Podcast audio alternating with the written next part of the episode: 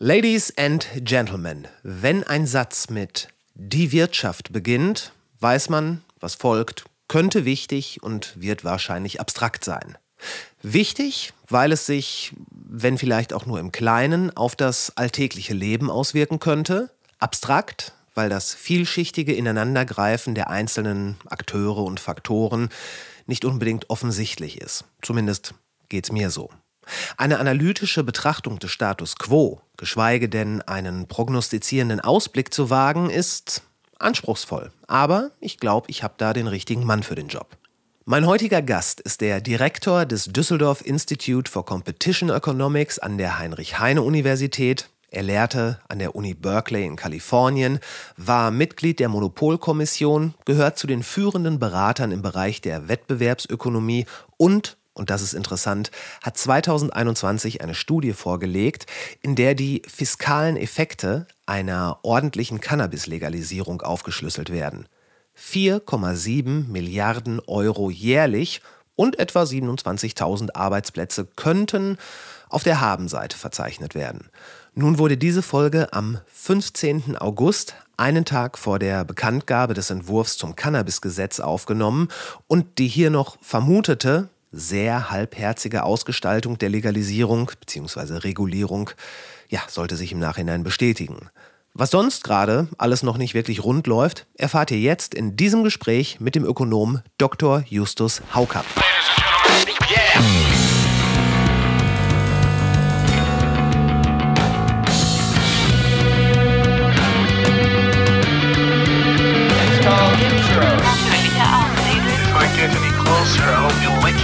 Wo alles nicht ganz so schlimm oder nicht ganz so geil ist. Was wirklich drauf anlegt, könnte man Suicide bei Tiger begehen. Ja, es kann schief gehen. Und das ist, weißt du, Hier werden nicht so viele Leute erschossen. 10.000 Mann, wir brauchen Pferde und Kanonen. finde den Plan super. Die Welt geht zugrunde. Alles Kacke, bis nächste Woche. Mir hat mal jemand gesagt, dass man sich in Deutschland vor allen Dingen und wenn überhaupt auf einen Satz immer einigen kann und das wäre, die Zeiten sind hart. Da ist man, da, ich glaube, da kriegt man ähm, ziemlich, auf ziemlich breiter Front zustimmendes Nicken.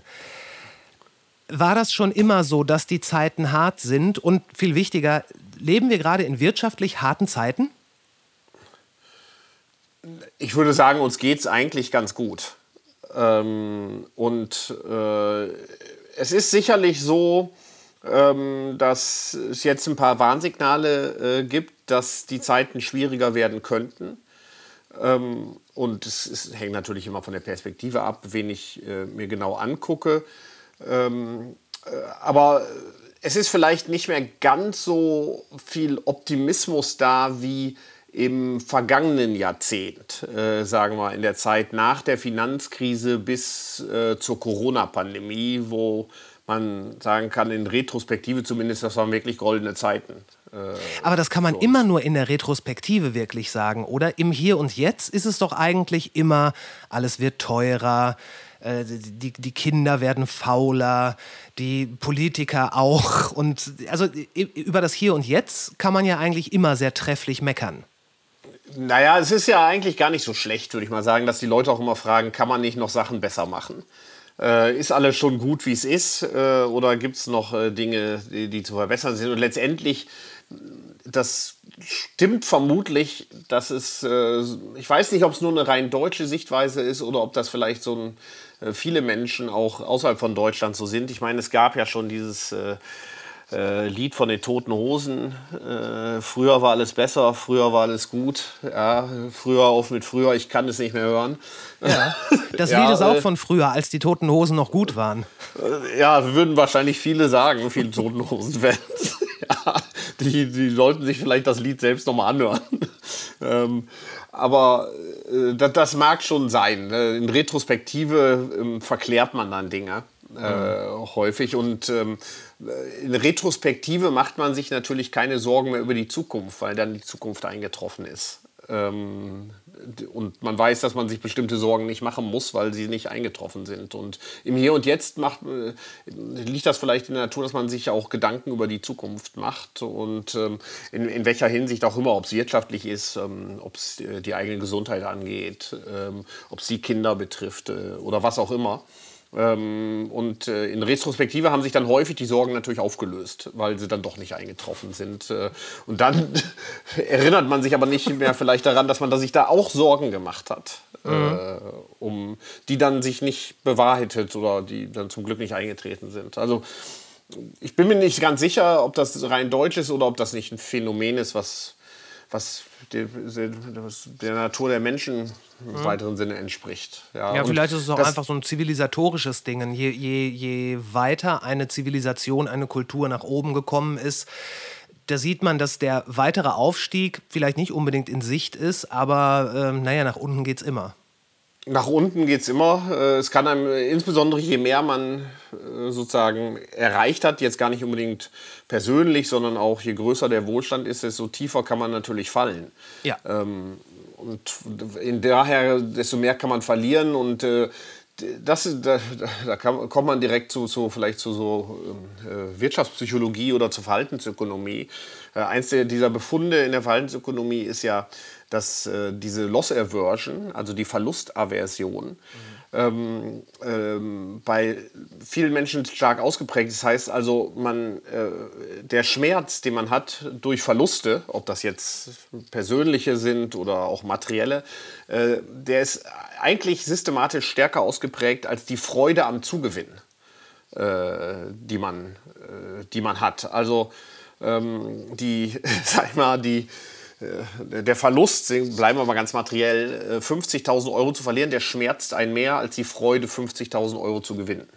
Mhm. Äh, letztendlich. Und das erklärt vielleicht auch, warum man mehr Sorgen hat davor, Dinge zu verlieren, als äh, die, die, Hoffnung zu gewinnen. Zumindest ist das bei vielen so. Natürlich gibt es immer, jeder Mensch ist anders, ja, aber das findet man recht systematisch, diese, diese Verlusterversion, dass Verluste Menschen mehr schmerzen als im, im, im Gegensatz Gewinne sie erfreuen. Ja, ja, verstehe.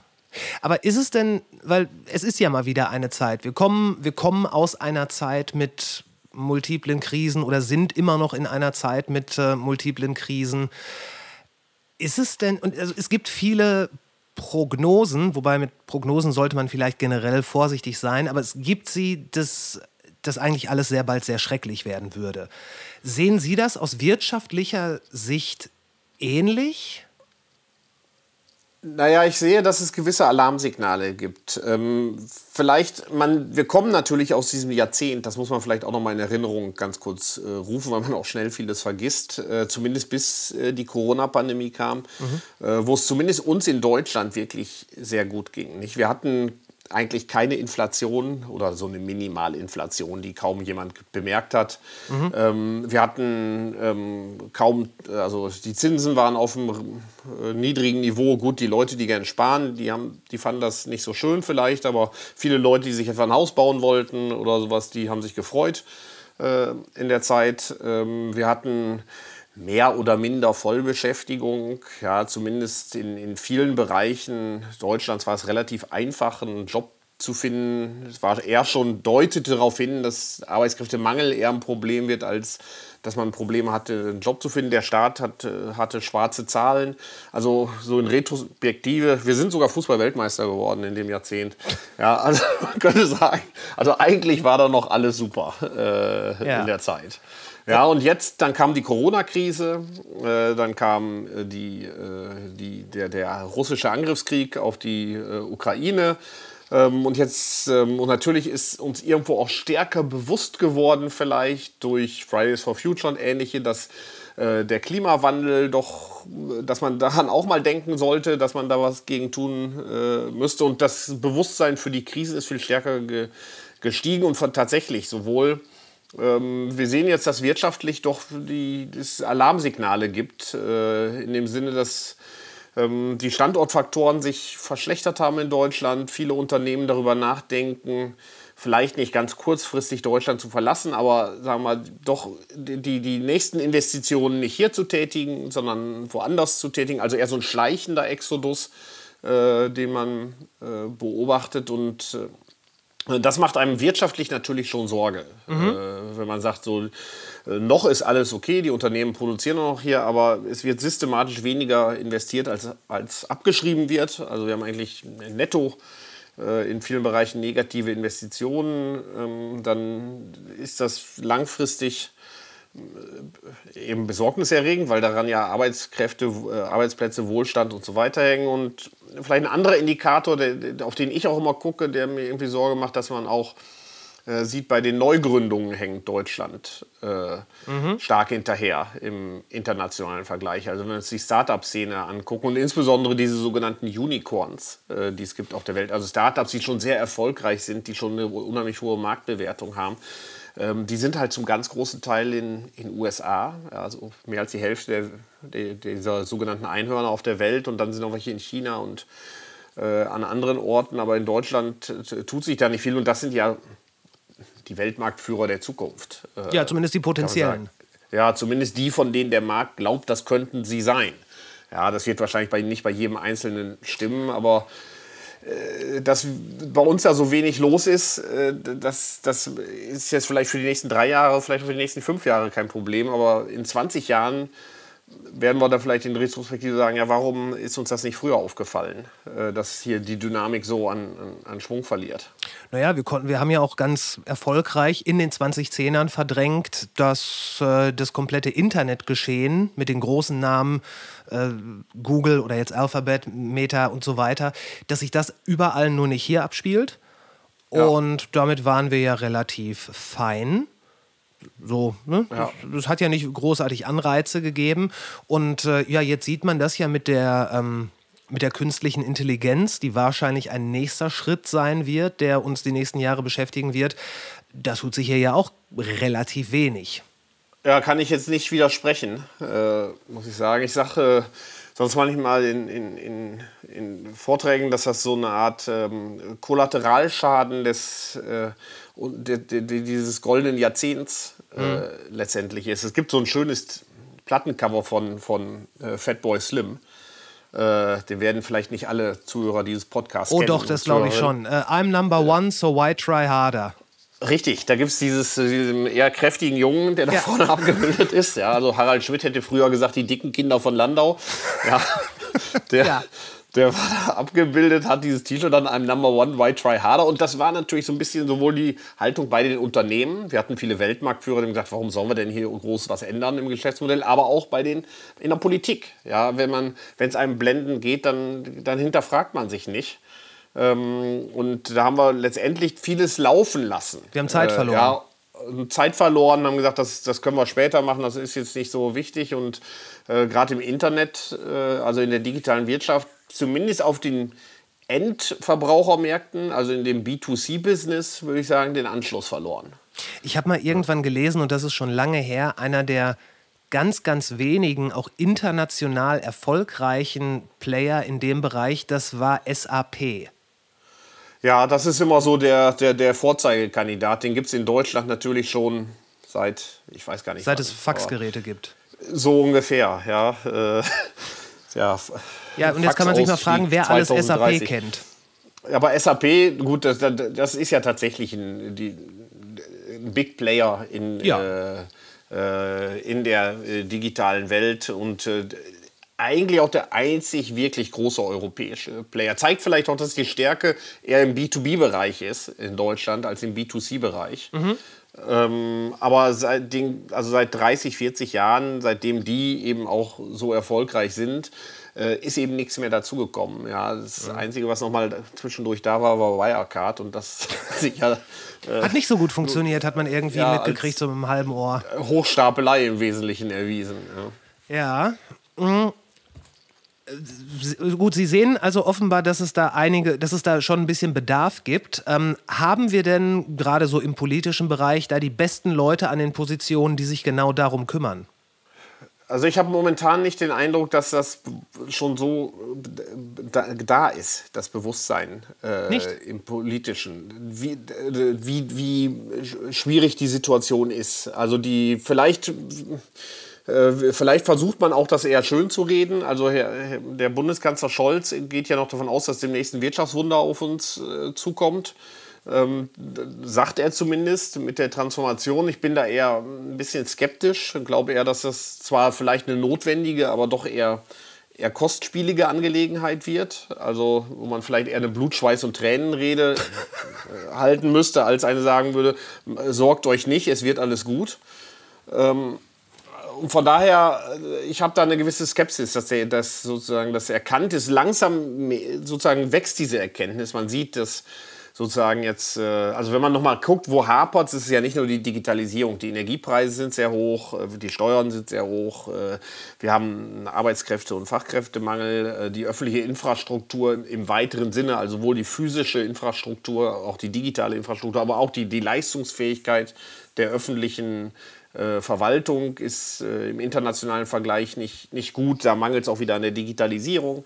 Ja, das ist so ein ganzes Potpourri an Standortfaktoren, die momentan schwierig sind. Und jetzt sieht man, man selektiv versucht man zu helfen, sagt, jetzt müssen wir, okay, wir verstehen das mit den hohen Energiepreisen. Ähm, das hilft uns jetzt auch nicht, wenn die energieintensiven Unternehmen abwandern und woanders produzieren. Da ist ja global der, der, der, auch nichts gewonnen für den Klimaschutz, äh, wenn das Ganze woanders stattfindet. Und jetzt versuchen wir denen über den Industriestrompreis zu helfen versuchen vereinzelt äh, Unternehmen nach Deutschland zu locken, ob es Intel ist äh, oder die taiwanesischen Chiphersteller mit vielen Milliarden. Aber auf der anderen Seite haben wir dann diesen eher schleichenden Exodus von mittelständischen äh, mhm. Unternehmen, weil das, weil das wenig systematisch ist. Ja, dann können wir uns zwar freuen, die, die, also insbesondere die Leute in der Chipindustrie in, in Magdeburg und Sachsen, die werden sich freuen, dass sie jetzt gut bezahlte Jobs haben, aber das ist ja nicht für, für den gesamten Standort Deutschland eine, eine, eine strukturelle Maßnahme. Nee, ja, und vor allen Dingen wäre das wahrscheinlich eine, eine gute Maßnahme gewesen, als man so den den Luxus der goldenen Jahre noch hatte und nicht jetzt an einem Punkt, wo man ja die, die Kerze an allen Enden anzünden muss,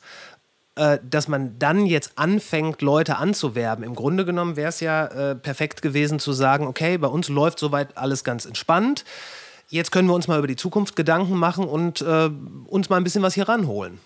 Ja, richtig. Das wäre eigentlich, also ich, ich fürchte, in Retrospektive wird man sagen, das war ein Jahrzehnt der verpassten Chancen. Mhm. Äh, in denen ging es uns zwar gut, aber wir haben viele notwendige Dinge nicht angepackt. Ja, das ist so wie diese alte Geschichte von, äh, weiß nicht, äh, dem Maulwurf und der Grille, die im, im Sommer keine Vorsorge für den Winter treiben und äh, ja, ist, äh, obwohl ein Kinderbuchautor äh, Wirtschaftsminister ist, ja, war eben zu der Zeit nicht Wirtschaftsminister. Vielleicht hätte der das besser erkannt. Ich weiß es nicht. Ich, ich würde es ihm zutrauen, dass es äh, so gewesen wäre. Ich, ähm, ich halte da ziemlich große Stücke auf den Herrn Habeck.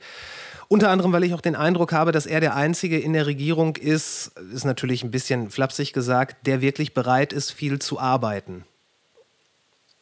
Ja, also zum, ähm, also ob er jetzt der Einzige ist, weiß ich nicht. Ähm, ja, aber natürlich. zumindest, äh, ähm, zumindest, ähm, das stimmt. Ich hatte ja auch, ich war ja, hatte ja das Vergnügen, eine Zeit lang äh, Mitglied und Vorsitzender der Monopolkommission zu sein und hatte in diesen acht Jahren mit äh, fünf verschiedenen Wirtschaftsministern zu tun. Mhm. Ähm, und da habe ich schon gemerkt, die Arbeitsbereitschaft war sehr unterschiedlich ausgeprägt. Äh, sehr, den, sehr äh, bürokratisch ausgedrückt ja, bei den, bei den Ministern. Also manche würde man in Retrospektive vielleicht sagen, waren faul. Ja, und andere waren. Ähm, Emsig. Ja, die waren auch anders mot intrinsisch motiviert. Da hat man gemerkt, denen hat das auch richtig Spaß gemacht, mhm. äh, den, äh, diesen Job zu haben. Aber das war nicht bei allen gleichermaßen so. Und Herr Habeck würde ich auch eher, jetzt ich, bin ich nicht mehr mit der Monopolkommission, habe nicht mehr so viel mit ihm zu tun, aber aus dem, was ich mit ihm zu tun habe, auch mit den Staatssekretären, würde ich eher sagen, die sind sehr arbeitsam. Ja. Äh, tatsächlich. Und ähm, denen ist auch, glaube ich, durchaus der Ernst äh, äh, bewusst. Ähm, ob die Rezepte immer ideal sind, kann man nochmal dahingestellt sein, aber die, die, die, bei denen ist zumindest äh, sozusagen ist das äh, durchgesickert, würde ich sagen, mhm. die Erkenntnis, dass, dass wir jetzt nicht einfach sagen können, ach, weiter so wie bisher. Ja. Ja, wär, wäre, wäre er so ein, sagen wir mal, ein Schiffskapitän, dann versucht er jetzt gerade dem Eisberg auszuweichen und vielleicht nicht auf dem hundertprozentig optimalen Kurs. Aber die anderen scheinen sich noch darüber zu streiten, ob es überhaupt einen Eisberg gibt. Ja, ähm, ich, äh, also in der, in der Koalition habe ich den Eindruck, insbesondere die SPD äh, ist dann, das ist ja, das ist ja auch der, der größte Teil von dem Tanker, äh, sozusagen, ist da am, am wenigsten bereit, sich zu bewegen. Mhm. Äh, die FDP und die Grünen, sag ich mal, sind, unterscheiden sich vielleicht gar nicht so sehr in der Problemdiagnose, ja, sondern eher in den Therapievorschlägen. Ähm, wobei beide schon, habe ich den Eindruck, doch denen bewusst ist, dass das jetzt äh, sozusagen so ein einfach weiter so und dann gucken wir mal, äh, jetzt nicht mehr das ist, was uns helfen wird. Ja, ja, doch, ich glaube, darauf, ähm, darauf kann man sich ein, einigen.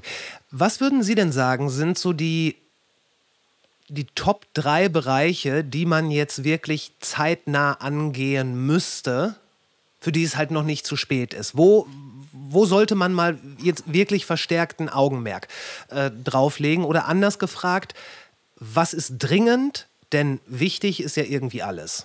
Wichtig ist alles, genau. Und es gibt ähm, prinzipiell, würde ich sagen, es braucht strukturelle Maßnahmen, also Maßnahmen, die wirklich fundamental Dinge ändern. Äh, sozusagen, wir haben sicherlich heute äh, ganz äh, aktuell auch ein Arbeitsmarktproblem. Äh, in dem Sinne, dass es einen Arbeitskräfte- und Fachkräftemangel gibt. Äh, wenn man das Problem adressieren will, dafür brauchen wir äh, eine Kombination von Dingen. Ja, wir müssen, es gibt da sicherlich noch Potenzial, die Erwerbsbeteiligung von Frauen in Deutschland zu erhöhen. Ähm, das wiederum hängt zusammen mit der Kinderbetreuungs, äh, den Kinderbetreuungsmöglichkeiten ähm, intensiv. Äh, da, das ist nicht was, was man von heute auf morgen löst, aber wenn man, man kann das auch nicht immer auf die, sozusagen sagen, das machen wir später, weil das geht nicht von heute auf morgen, dann macht man es nämlich nie. Ja, ja, klar. Äh, das Ganze. Wir, wir, die Migrationspolitik, das ist ja ein Thema seit mindestens 20 Jahren, dass die ähm, dass wir so zu gut, ne? wenig, äh, ja, zu wenig äh, Zuwanderung von qualifizierten, insbesondere ähm, Arbeitnehmern haben. Ganz anders als ähm, viele angelsächsische Staaten, äh, die, die USA, Kanada, Australien, Neuseeland Mhm. äh, und so weiter, die eine ganz andere Migrationspolitik ähm, verfolgen. Ähm, und natürlich wird man perspektivisch auch darüber nachdenken können, wie man dass die Anreize vielleicht noch steigern kann, von äh, auch älteren Menschen weiter am Erwerbsleben teilzunehmen. Ja, ob das eine Pflicht ist oder über Anreize geht, aber ähm, Fakt ist es ja doch, dass viele mit 65 eigentlich noch ganz gut arbeiten können. Hier an der Hochschule ist ja eher das Problem, dass die Leute gar nicht gehen wollen mit 65. Ja. Am liebsten äh, bis, bis sie umfallen äh, und dozieren würden. Es, äh, d- wenn einem der Job nur äh, Spaß macht, dann ist es ja meistens so, dass man, dass man die Leute nur schwierig zur Tür rauskriegt. Und äh, ja, warum Genau, nicht? und dann ist natürlich die Frage, muss, ist das eigentlich sinnvoll, die unbedingt zur Tür rauszubringen, äh, wenn wir in der Situation, wo wir Arbeits- und Fachkräftemangel haben? Ja, bis vor, bis vor kurzem hätte man ja noch argumentiert, ja, aber die Jungen müssen ja auch nachrücken, was ja, in der Theorie stimmt. Aber rückt da noch wer nach? Ja, ich meine, doch, das ist so. Also das, das kann ich jetzt hier ganz persönlich sogar beobachten. Also der ähm, in der Vergangenheit war es eigentlich bei uns im Studium so, dass das mehr oder weniger normal war, dass die Leute nach dem Bachelor Master gemacht haben. Ja, zumindest sehr viele. Äh, vielleicht nicht unbedingt an der Uni. Manche haben gesagt, ach, dann gehe ich doch noch mal woanders hin, mache da irgendwie berufsbegleitend noch was oder äh, irgendwie eine, eine, ähm, eine Sache und fange dann an zu arbeiten. Aber mittlerweile merke ich, dass das ähm, ich eigentlich noch nie so viele Anfragen hatte wie heute, wo Leute sagen, ich brauche jetzt doch relativ dringend mein Bachelorzeugnis und zwar nicht für eine Masterbewerbung, sondern weil ich einen Job habe. Ja, äh, also die, die, man merkt, die werden weggesogen. Äh, Wirklich? geradezu von der, äh, von der Straße. Also jeder, ähm, also das so stark habe ich das noch nie beobachtet, ja, dass Leute direkt nach dem Bachelor zu arbeiten anfangen. Okay. Ähm, und das sind ja sehr junge, also die sind typischerweise ziemlich jung. Ja, so Ja, 25, weil Bachelor dauert 26? drei, drei, vier Jahre. Ja, Also eher die- die 25 schon spätestens. Sind, äh, genau, die sind eher unter 25. äh, Okay. Noch, ja, und das ist, das ist, äh, das, diese Beobachtung habe ich so in der Vergangenheit nicht, äh, nicht gemacht. Also, äh, Hey. Mit 25 arbeiten. ja, und vor allen Dingen, die könnten, das heißt ja, die arbeiten dann 40 Jahre. Gegebenenfalls, okay, vielleicht kommen sie doch noch mal zurück, sagen irgendwann nach ein paar Jahren, ich mache doch noch mal einen Master oder so. Ja, aber die Optionen sind da. Aber die Optionen sind da, äh, muss man sagen. Und das, das zeigt auch, wie, wie, wie, wie groß der, der Bedarf ist äh, nach, nach Arbeitskräften. Und das sind jetzt Akademiker mehr oder weniger, aber man sieht das ja auch in anderen Branchen, in der Gastronomie, ähm, in, in, in, ja, fast allen Bereichen sozusagen, die man äh, sich ansieht. Mhm. Ähm, also das heißt, Arbeitskräfte wäre das eine Thema sozusagen, ja. was wir natürlich, ähm, wir werden sicherlich auch darüber nachdenken äh, müssen, dass man steuerlich ähm, werden Unternehmensgewinne in Deutschland eben insbesondere, wenn man auch noch die, die, die kommunalen Steuern mit einbezieht, also die Gewerbesteuer, die eine kommunale Steuer ist, äh, im internationalen Durchschnitt doch jetzt mittlerweile wieder sehr hoch besteuert. Also wir hatten da Anfang der 2010er eine Reform, mhm. ja, und dann war Deutschland so, sag ich mal, relativ kompetitiv und jetzt mittlerweile gab es in vielen Ländern, äh, UK, Schweden, USA, Unternehmenssteuerreformen, die wiederum es doch interessanter machen, da zu investieren. Ja, insbesondere wenn ich dann auch noch in den USA mir die Energiekosten obendrein mhm. äh, angucke. Also ähm, da wird man auch noch mal drüber nachdenken äh, müssen, wahrscheinlich, wenn man die Unternehmen hier halten äh, will. Aber es gibt ja heute schon sehr, sehr viel Kritik. Ich möchte übrigens gleich unbedingt noch mal zu dieser ganzen Sache mit Migration und Arbeitskräften zurückkommen, ja. aber nur das, das schnell angedacht. Es gibt ja heute schon viele Leute, die sagen, ähm, dass das Unternehmen hier zu sehr verhätschelt werden ähm, dass, äh, dass die mit äh, doch relativ guten Steuermodellen durchkommen und dass es eigentlich sinnvoll wäre, reiche Leute und auch Unternehmen noch viel mehr zu besteuern. Ich glaube, das ist eine gewisse Diskrepanz. Ja, es gibt die großen Konzerne, mhm. ähm, die multinational tätig sind, die viele Möglichkeiten haben, auch äh, Steuern zu oder Gewinne zu verschieben und damit auch steuerlich äh, Lasten ja. zu verschieben. Ja. Ähm, für kleinere und mittelständische Unternehmen ist das typischerweise deutlich schwieriger. Ja. ja. Äh, die haben erstmal haben die nicht unbedingt so viele Standorte an so vielen Orten der Welt. Äh, zweitens ähm, ist auch eine Frage, lohnt sich das, diese äh, sag mal, Steuerkanzleien äh, und, und, diese großen Abteilungen überhaupt äh, sozusagen diese Expertise sich einzukaufen oder zu äh, vorzuhalten, selbst im äh, Unternehmen. Und auch das politische Gehör ist natürlich viel schlechter. Ja, wenn ich ein großes Unternehmen bin, dann kriege ich immer einen Termin beim Kanzler. Äh, um mit dem, auch wenn er sich vielleicht hinterher nicht mehr daran erinnert, dass er einen hatte mit mir. Ja, aber, äh, Hatten Sie mal persönlich einen Termin mit Herrn Scholz und äh, nee, nee, fühlen sich da jetzt im Nachhinein nee, irgendwie Nee, nee, also ich erinnere mich da zumindest nicht drin. Nee, ich hatte auch keinen okay. mit ihm. Ähm, aber für, sagen wir mal, für ein mittelständisches Unternehmen ist das natürlich viel schwieriger zu sagen, ich habe da ein Problem, äh, Herr Scholz, können Sie mir mal zuhören.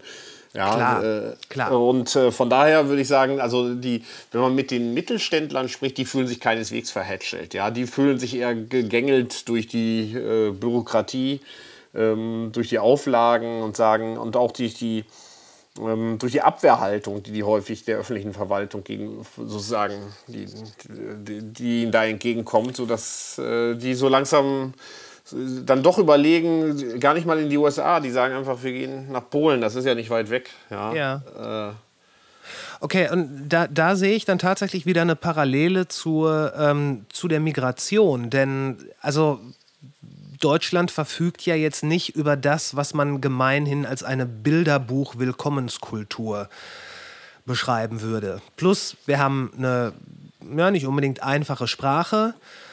Äh, wir haben einen gigantischen Behördenapparat, der es nicht nur den Leuten teilweise schwierig macht, sondern teilweise hat man auch das Gefühl, dass zwei Stellen auf dem gleichen Flur gegeneinander arbeiten wenn es darum geht, ähm, die einen möchten gerne abschieben, die anderen möchten gerne halten und das Ganze teilt sich dann auf in Raum 217 und 221. Ja. Ähm, da, da, da, da muss es ja, wie Sie schon sagten, systemische äh, Eingriffe wirklich geben äh, und die müssten radikal sein. Ja, also man muss, ähm, äh, also das, wir tun immer so, als wenn wir sagen würden, wenn wir jetzt so ein, die Immigration äh, oder die Migration vereinfachen, meinetwegen, wenn wir auch so ein Punktesystem auflegen, wie Kanada das hat und sagt, wer genug Punkte hat, darf kommen, ja, dann würden die alle kommen, aber das ist ja gar nicht so. Ja, wir stehen da ja in einem unheimlichen äh, Wettbewerb letztendlich auch. Und Deutschland äh, ist nicht unbedingt für alle das, äh, der, der, das Migrationsland Nummer eins, äh, Hm. muss man sagen. Das, es gibt ein paar Dinge, die, die Nachteile, die eben schwer sozusagen äh, zu verändern sind. Hier wird eben nicht primär Englisch gesprochen, äh, sondern Deutsch, auch in äh, Unternehmen, aber in Behörden erst recht. Äh, ja, das heißt also, alles, was sie mit Behörden zu tun haben, da wird das schon mal schwierig, wenn sie sagen, ich kann aber gar kein Deutsch. Ja, dann, äh, das heißt also, da, die, da ist die Willkommenskultur nicht besonders ausgeprägt, äh, muss man sagen. Selbst an Universitäten kriege ich das ja mit, wo das ja schon relativ international zugeht. Ja, neue Kollegen, die kriegen dann erstmal alle Schreiben auf Deutsch. Ja.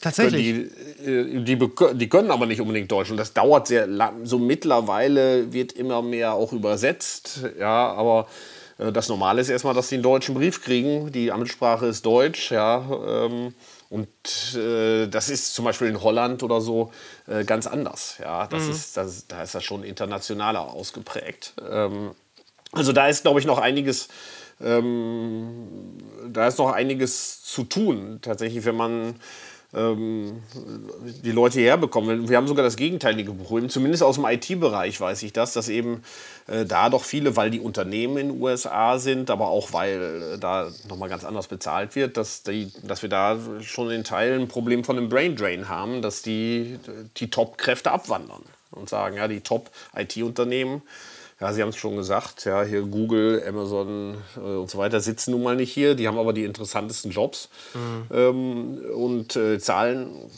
sehr, sehr gut. Ja, zumindest für, ihr, für, für die, die qualifizierten äh, Arbeitnehmer. Ja. Ja, und äh, da, da haben wir eher das gegenteilige Problem, dass wirklich die, die, die Top-Kräfte äh, sich Richtung USA aufmachen. Okay, also auch dann äh, von hier sich verabschieden. Ja, oder zumindest, äh, Oder man weiß ja zumindest nie, gar ob die irgendwann zurückkommen. Ja, genau. ja, ja, ja, okay. oder auch gar nicht vorbeikommen. Ja. Also diese, es gab ja schon, ich weiß gar nicht mehr, wer den Spruch irgendwann mal gesagt hatte, dass er lieber Kinder statt Inder hätte. Das ist ja auch schon ewig her. Ja. Äh, war es Rüttgers oder wer war es noch? Ich, Ich- weiß ich es nicht. erinnere mich ich will es jetzt auch nicht falsch äh, äh, zuordnen, aber das kam ja jetzt neulich wieder auf. Irgendwer hatte den doch schon wieder aus, aus der Mottenkiste vorgeholt, den Spruch. Wunderbar. Ja, also äh, und da habe ich gedacht, äh, also das ist überhaupt nicht klar, dass die Inder kommen wollen. Ja, also sollte man froh sein, wenn die, wenn die überhaupt hierher kämen. Ja.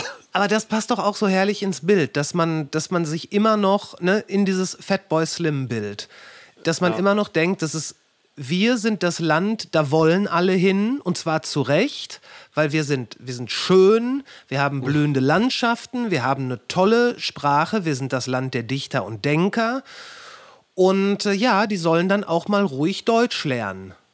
So dieses Ja. sehr von oben herab. Ja, äh, tatsächlich, das ist so. Also wir, wir haben das, glaube ich, noch nicht verstanden, dass es da ähm, einen wirklichen Wettbewerb äh, gibt um, um, um qualifiziertes, äh, äh, qualifizierte Menschen. Ja? Ja. Und dass es nicht automatisch ist, dass sie sagen, ich will, ich will immer am liebsten nach Deutschland. Also äh, keineswegs das so. Natürlich muss man sagen, Deutschland ist schon noch attraktiv. Ganz so schlecht ist es auch nicht. Hat auch eine gute Reputation. Und wenn man mit äh, Leuten spricht, die, es gibt auch Dinge, die hier geschätzt werden, wie dass es eben doch gewisse äh, Regeln gibt und irgendwie Dinge geordnet zugehen. Gute etwa. Krankenversicherung oder Eine generell gute Krankenversicherung gibt. Ja. Ein eigentlich ganz gutes Bildungssystem Ja. äh, im Sinne, also man muss jetzt äh, sich, äh, natürlich sind Schulen unterschiedlich gut und so weiter, ja, aber es ist eben längst nicht so ausgeprägt wie in vielen anderen Ländern, äh, dass, man, dass es so eklatante Unterschiede Ja. äh, bei den Schulen oder auch bei den Universitäten Wie zum Beispiel in den USA. wie eben in den USA, ähm, England teilweise auch, ja, äh, das, das, die, äh, oder auch Kanada, ja, das ist bei uns nicht so. Das ist ja doch relativ, relativ homogen, Ja. würde ich sagen. Ja, das Ja, und äh, also von daher hat Deutschland auch einiges äh, äh, zu bieten und ich glaube, es gibt auch so, äh, so nehme ich das war auch Dinge, die hier geschätzt werden. Äh, durchaus. Also es ist nicht so, dass man sagt, äh, Deutschland ist jetzt das, wo man die Leute als allerletztes hingehen wollen, wenn nun gar nichts anderes mehr geht. Ja, aber ähm, nichtsdestotrotz, äh, dieses, dieses ähm, habe ich noch nicht den Eindruck, dass man sich genug bemüht, tatsächlich, insbesondere.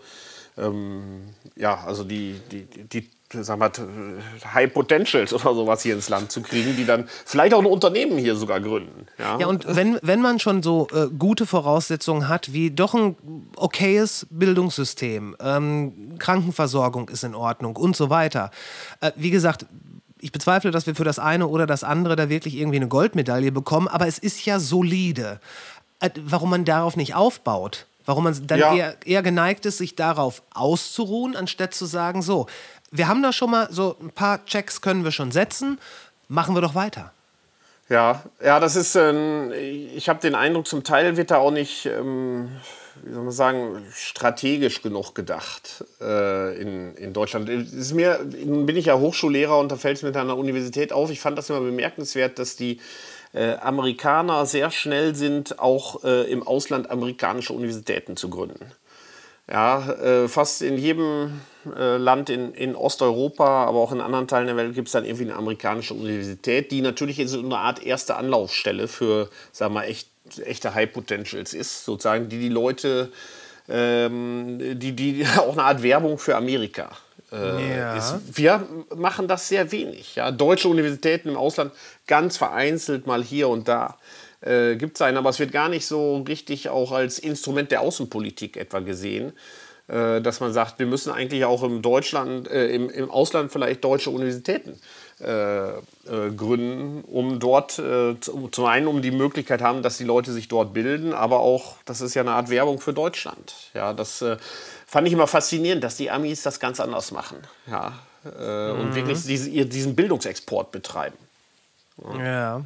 Naja gut, die, ähm, die Amerikaner haben ja auch eine sehr, ähm, naja, Sie haben ja auch eine Geschichte davon, auch gerne einfach mal in andere Länder reinzugehen und denen so ein bisschen was von ihrer Demokratie mitzubringen. Gerne auch ungefragt. Äh, das, das, stimmt, aber es zieht natürlich, wenn man sich dann anguckt, auch die Führungskräfte teilweise, die dann wieder in Ländern sind, wie viele von denen an amerikanischen Universitäten dann wiederum studiert ja, haben. Ja, klar. Ja, das ist natürlich schon bemerkenswert. Äh, das stimmt. Ich. Ja, und vor äh, 100 Jahren hätten die wahrscheinlich noch an deutschen Universitäten studiert. Wahrscheinlich. Okay, also da, da haben wir einmal das, ähm, das ganze Problem mit den Arbeitskräften. Das wäre jetzt mal so Top 1. Was, was wäre noch so? Was, was brennt unter den Nägeln?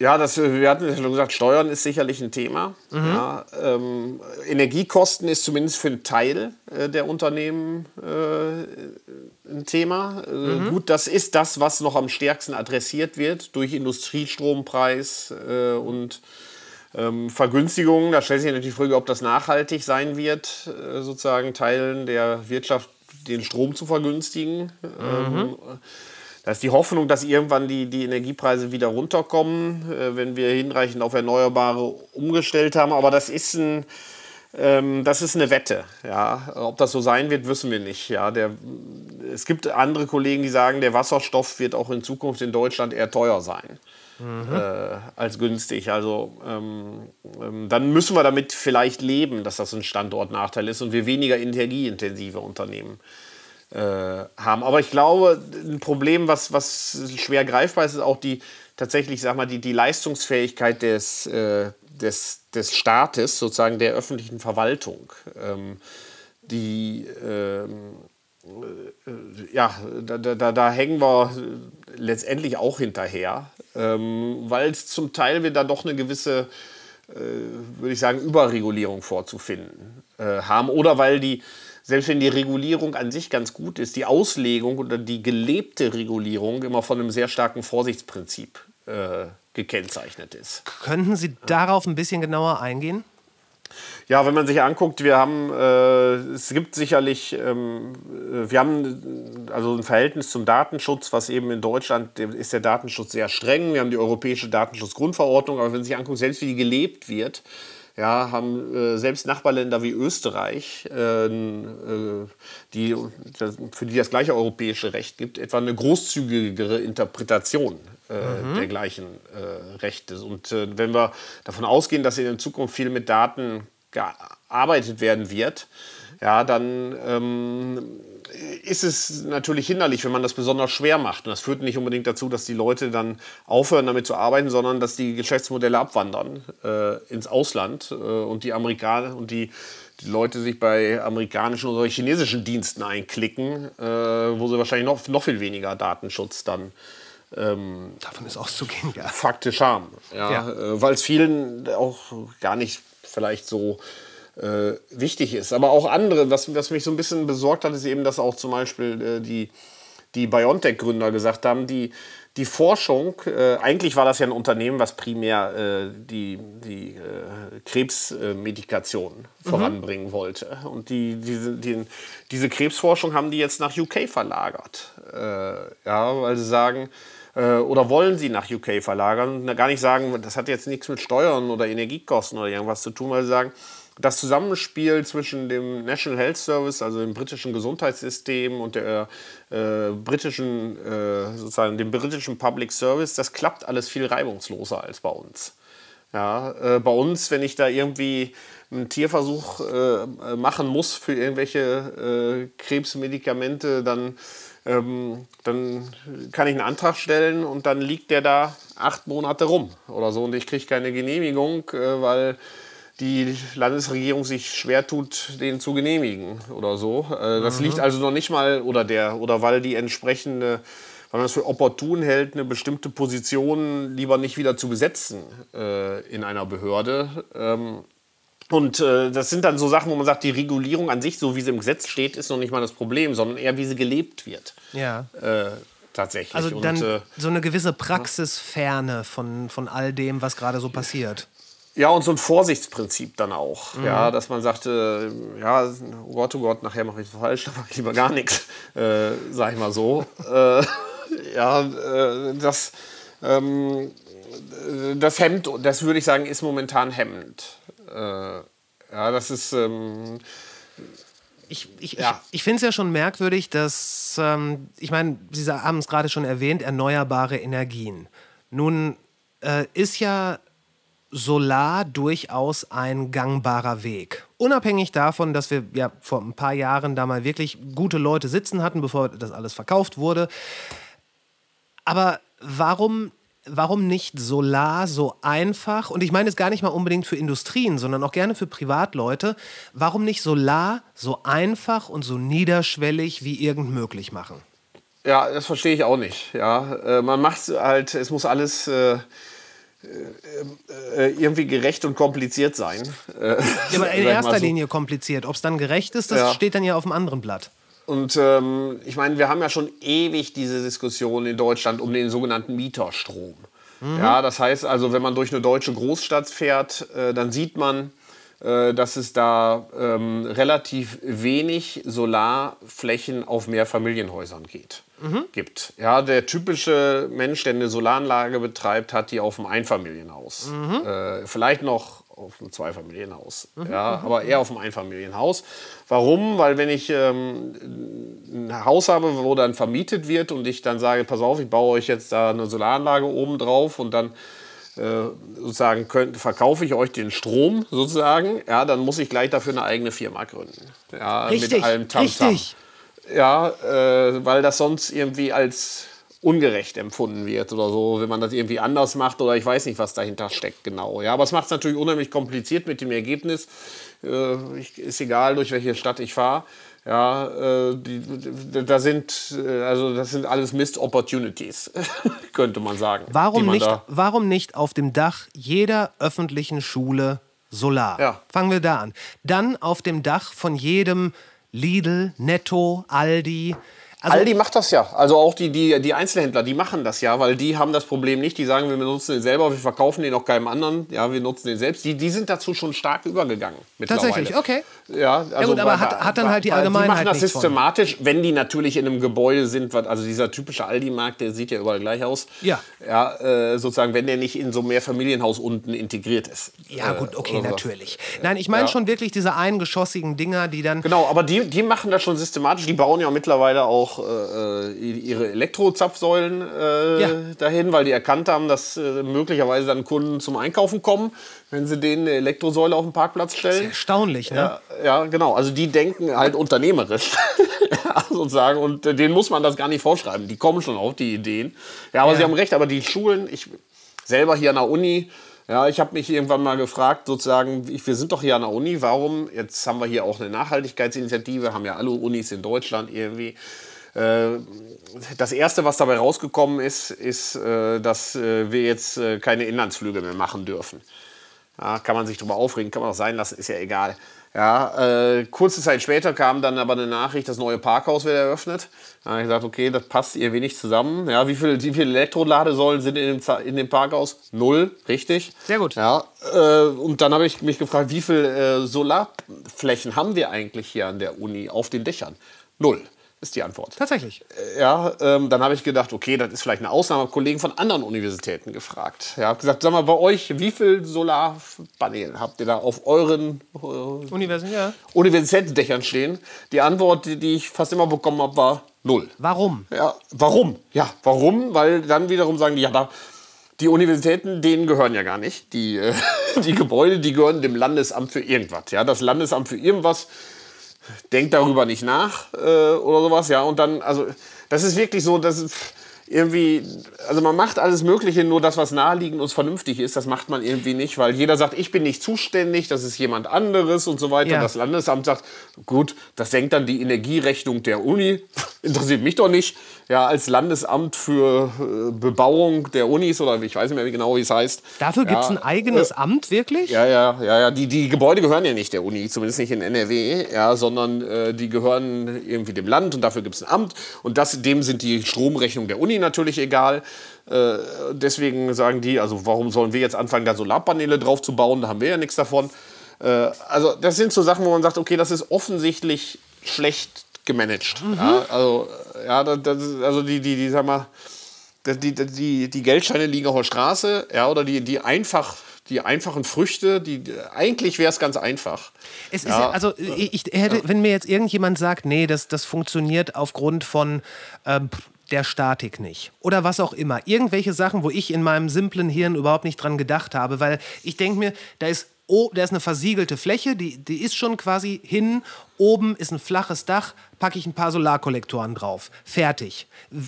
Simpel gedacht. Also, Das, so, ist, so muss es auch sein. Ich meine, wenn man irgendwie äh, mal irgendwo hinfliegt ja, und guckt dann von oben runter beim Landeanflug auf die Ja. Städte, dann sieht man ja auf doch sehr vielen Industriegebäuden stehen Solarpaneele drauf. Ja. Ja, weil das die Unternehmen natürlich erkannt haben und gesagt haben, da sparen wir Geld. Ja, der Strom ist teuer, der Solarstrom ist billig. Ja. Wir stellen uns da Paneele aufs Dach. ja. Plus Ja, auf genau. dem Dach, äh, da guckt ja keiner drauf. Und eigentlich ist die Logik für Schulen, Hochschulen, öffentliche Verwaltung nicht anders. Ja, auch wir verbrauchen Strom, man könnte den umweltfreundlich und geldsparend äh, erzeugen. Plus, und da müssen Sie mich jetzt als, äh, als Ökonom berichtigen, falls ich Quatsch erzähle, würde, wenn das passieren würde, wenn also massiv investiert werden würde und auf diese öffentlichen Gebäude sowas käme, dann ist es doch nicht unwahrscheinlich, dass der Preis für Solarpaneele auch sinken würde wegen der höheren Nachfrage. Äh, äh, davon würde ich nicht ausgehen. Also sozusagen, der mittlerweile ist der, ähm, erstmal ist es tendenziell so, wenn die Nachfrage steigt, dann sollte man sich eher Sorgen machen, dass der Preis steigt. Wegen Knappheit? Weil dann ja mehr Leute fra- nachfragen. Ähm, aber andererseits ist der Anteil, also Deutschland hat jetzt auf dem Weltmarkt für Solarpaneele auf der Nachfrageseite noch so einen Marktanteil von unter 5%. Ja, und wenn wir hier noch ein bisschen die Nachfrage erhöhen, äh, sozusagen die ganzen Produzenten sitzen ja im Rest, das würde ich sagen, beeinflusst den Preis so gut wie nicht. Tatsächlich. Äh, letztendlich für die Paneele. Dafür ist Deutschland mittlerweile äh, zu, zu klein auf dem Markt. Ja, die, viele Paneele werden doch in China, in den USA, äh, in, auch in Südeuropa äh, verbaut. Ähm, Ja, in also Südeuropa daher- wirklich viel, habe ich den Eindruck. ja, Spanien, das zieht jetzt wieder ganz schön an. Die hatten ja zwischendurch so einen Stopp, aber äh, genau, also das ist ja auch logisch, da scheint die Sonne auch mehr. Also wenn man das europäisch denken würde, da kann ich ja mit dem gleichen Panel äh, eigentlich äh, so Pi mal Daumen doppelt so viel Strom erzeugen wie in Deutschland. Ja. Ja, also wenn man europäisch denken würde, würde man sowieso sagen, der, der, der Ausbau sollte jetzt mal massiv in Südeuropa eher vorangehen als bei uns, äh, weil da kann ich mit dem gleichen Kapital oder mit dem gleichen Paneelen eigentlich viel mehr Strom erzeugen. Ja. ja oder damit viel mehr Kohlestrom ersetzen, auch letztendlich. Naja, klar. Ja. Ähm, aber selbst, ähm, aber, aber da hätte ich, also das, äh, da da würde ich sagen, wenn mir jetzt ein Politiker sagt, wir, wir machen das nicht auf den öffentlichen Gebäuden, weil wir Angst haben, dass die Preise sonst steigen für die Paneele, würde ich sagen, das glaube ich nicht. Okay. Also einfach, einfach machen und äh, nur sich weder darauf äh, freuen, dass die Preise fallen werden, aber ganz sicher auch nicht irgendwie beunruhigt sein, dass man dadurch jetzt äh, eine ungerechte nee. Marktverschiebung hinbekommt. Da, da wäre ich, äh, wär ich ganz entspannt. das ist gut. Ähm, damit haben wir jetzt äh, sowohl. Aber ich, ja? ich, ich, ich, ich, ich, ich, ich habe ja noch ein anderes Hobbythema und das passt eigentlich nicht so gut genau hierhin, aber irgendwie passt es doch. Ja, und wir zeichnen das ja heute auf am 15. August, vielleicht darf ich das sagen, Bitte. sozusagen. Äh, ja. Und äh, diese Woche soll ja auch jetzt das Cannabis-Gesetz am Bundestag kommen. Sie greifen vor, ich werde, glauben Sie, wir haben, da wäre ich in ja. der zweiten Stunde noch intensiv drauf gekommen. Machen Sie sich da mal gar keine Sorgen. Ich will nur sagen, was eins, wir können da im Detail gleich noch drüber reden. Oh, sehr gerne. Aber das ist wieder so typisch deutsch, ja. Eigentlich sagt man, wir haben eine gute Idee und jetzt machen wir das so bürokratisch und kompliziert alles. ja, sozusagen, dass man sagt, wie, wie, wieso eigentlich? Ja, Sie erinnern ist, sich äh, doch noch an das 9-Euro-Ticket.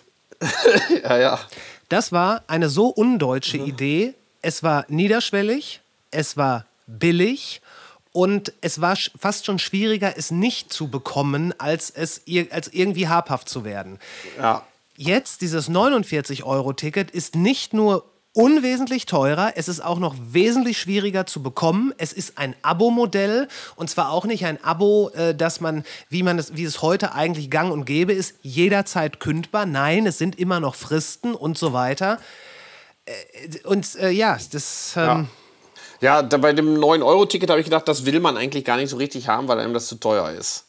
Ja. ja. Äh, beim Cannabis-Kontrollgesetz würde ich auch sagen, das will man auch nicht haben, aber da kann man nicht argumentieren, dass es am Geld scheitert, weil da ist es genau das Gegenteil. Man verzichtet jetzt auf jede Menge Geld. Wissen Sie was? Äh, wir, wir, wir, gehen jetzt, ja. wir gehen jetzt da in Cannabis ja. rein. ähm, es ist, also wir kommen gleich auf jeden Fall noch auf einen Punkt, der mir da sehr wichtig ist, nämlich, ja. dass die ganze Debatte um Cannabis auch in diesem Zitat jetzt Kulturkampf enden muss, was aber auch nach meinem Dafürhalten ganz, ganz großer Schwachsinn ist. Ja. Ähm, reden wir doch mal über die wirtschaftliche Seite von einem regulierten Cannabismarkt. Ich glaube, es waren Sie, der da mal ausgerechnet hat, dass der Staat relativ viel Geld sparen und auch on top noch einnehmen könnte. Richtig, das habe ich mal, ähm, oder ich habe es zweimal ausgerechnet. Einmal haben wir ein Gutachten gemacht für den Deutschen Handverband 2018, mhm.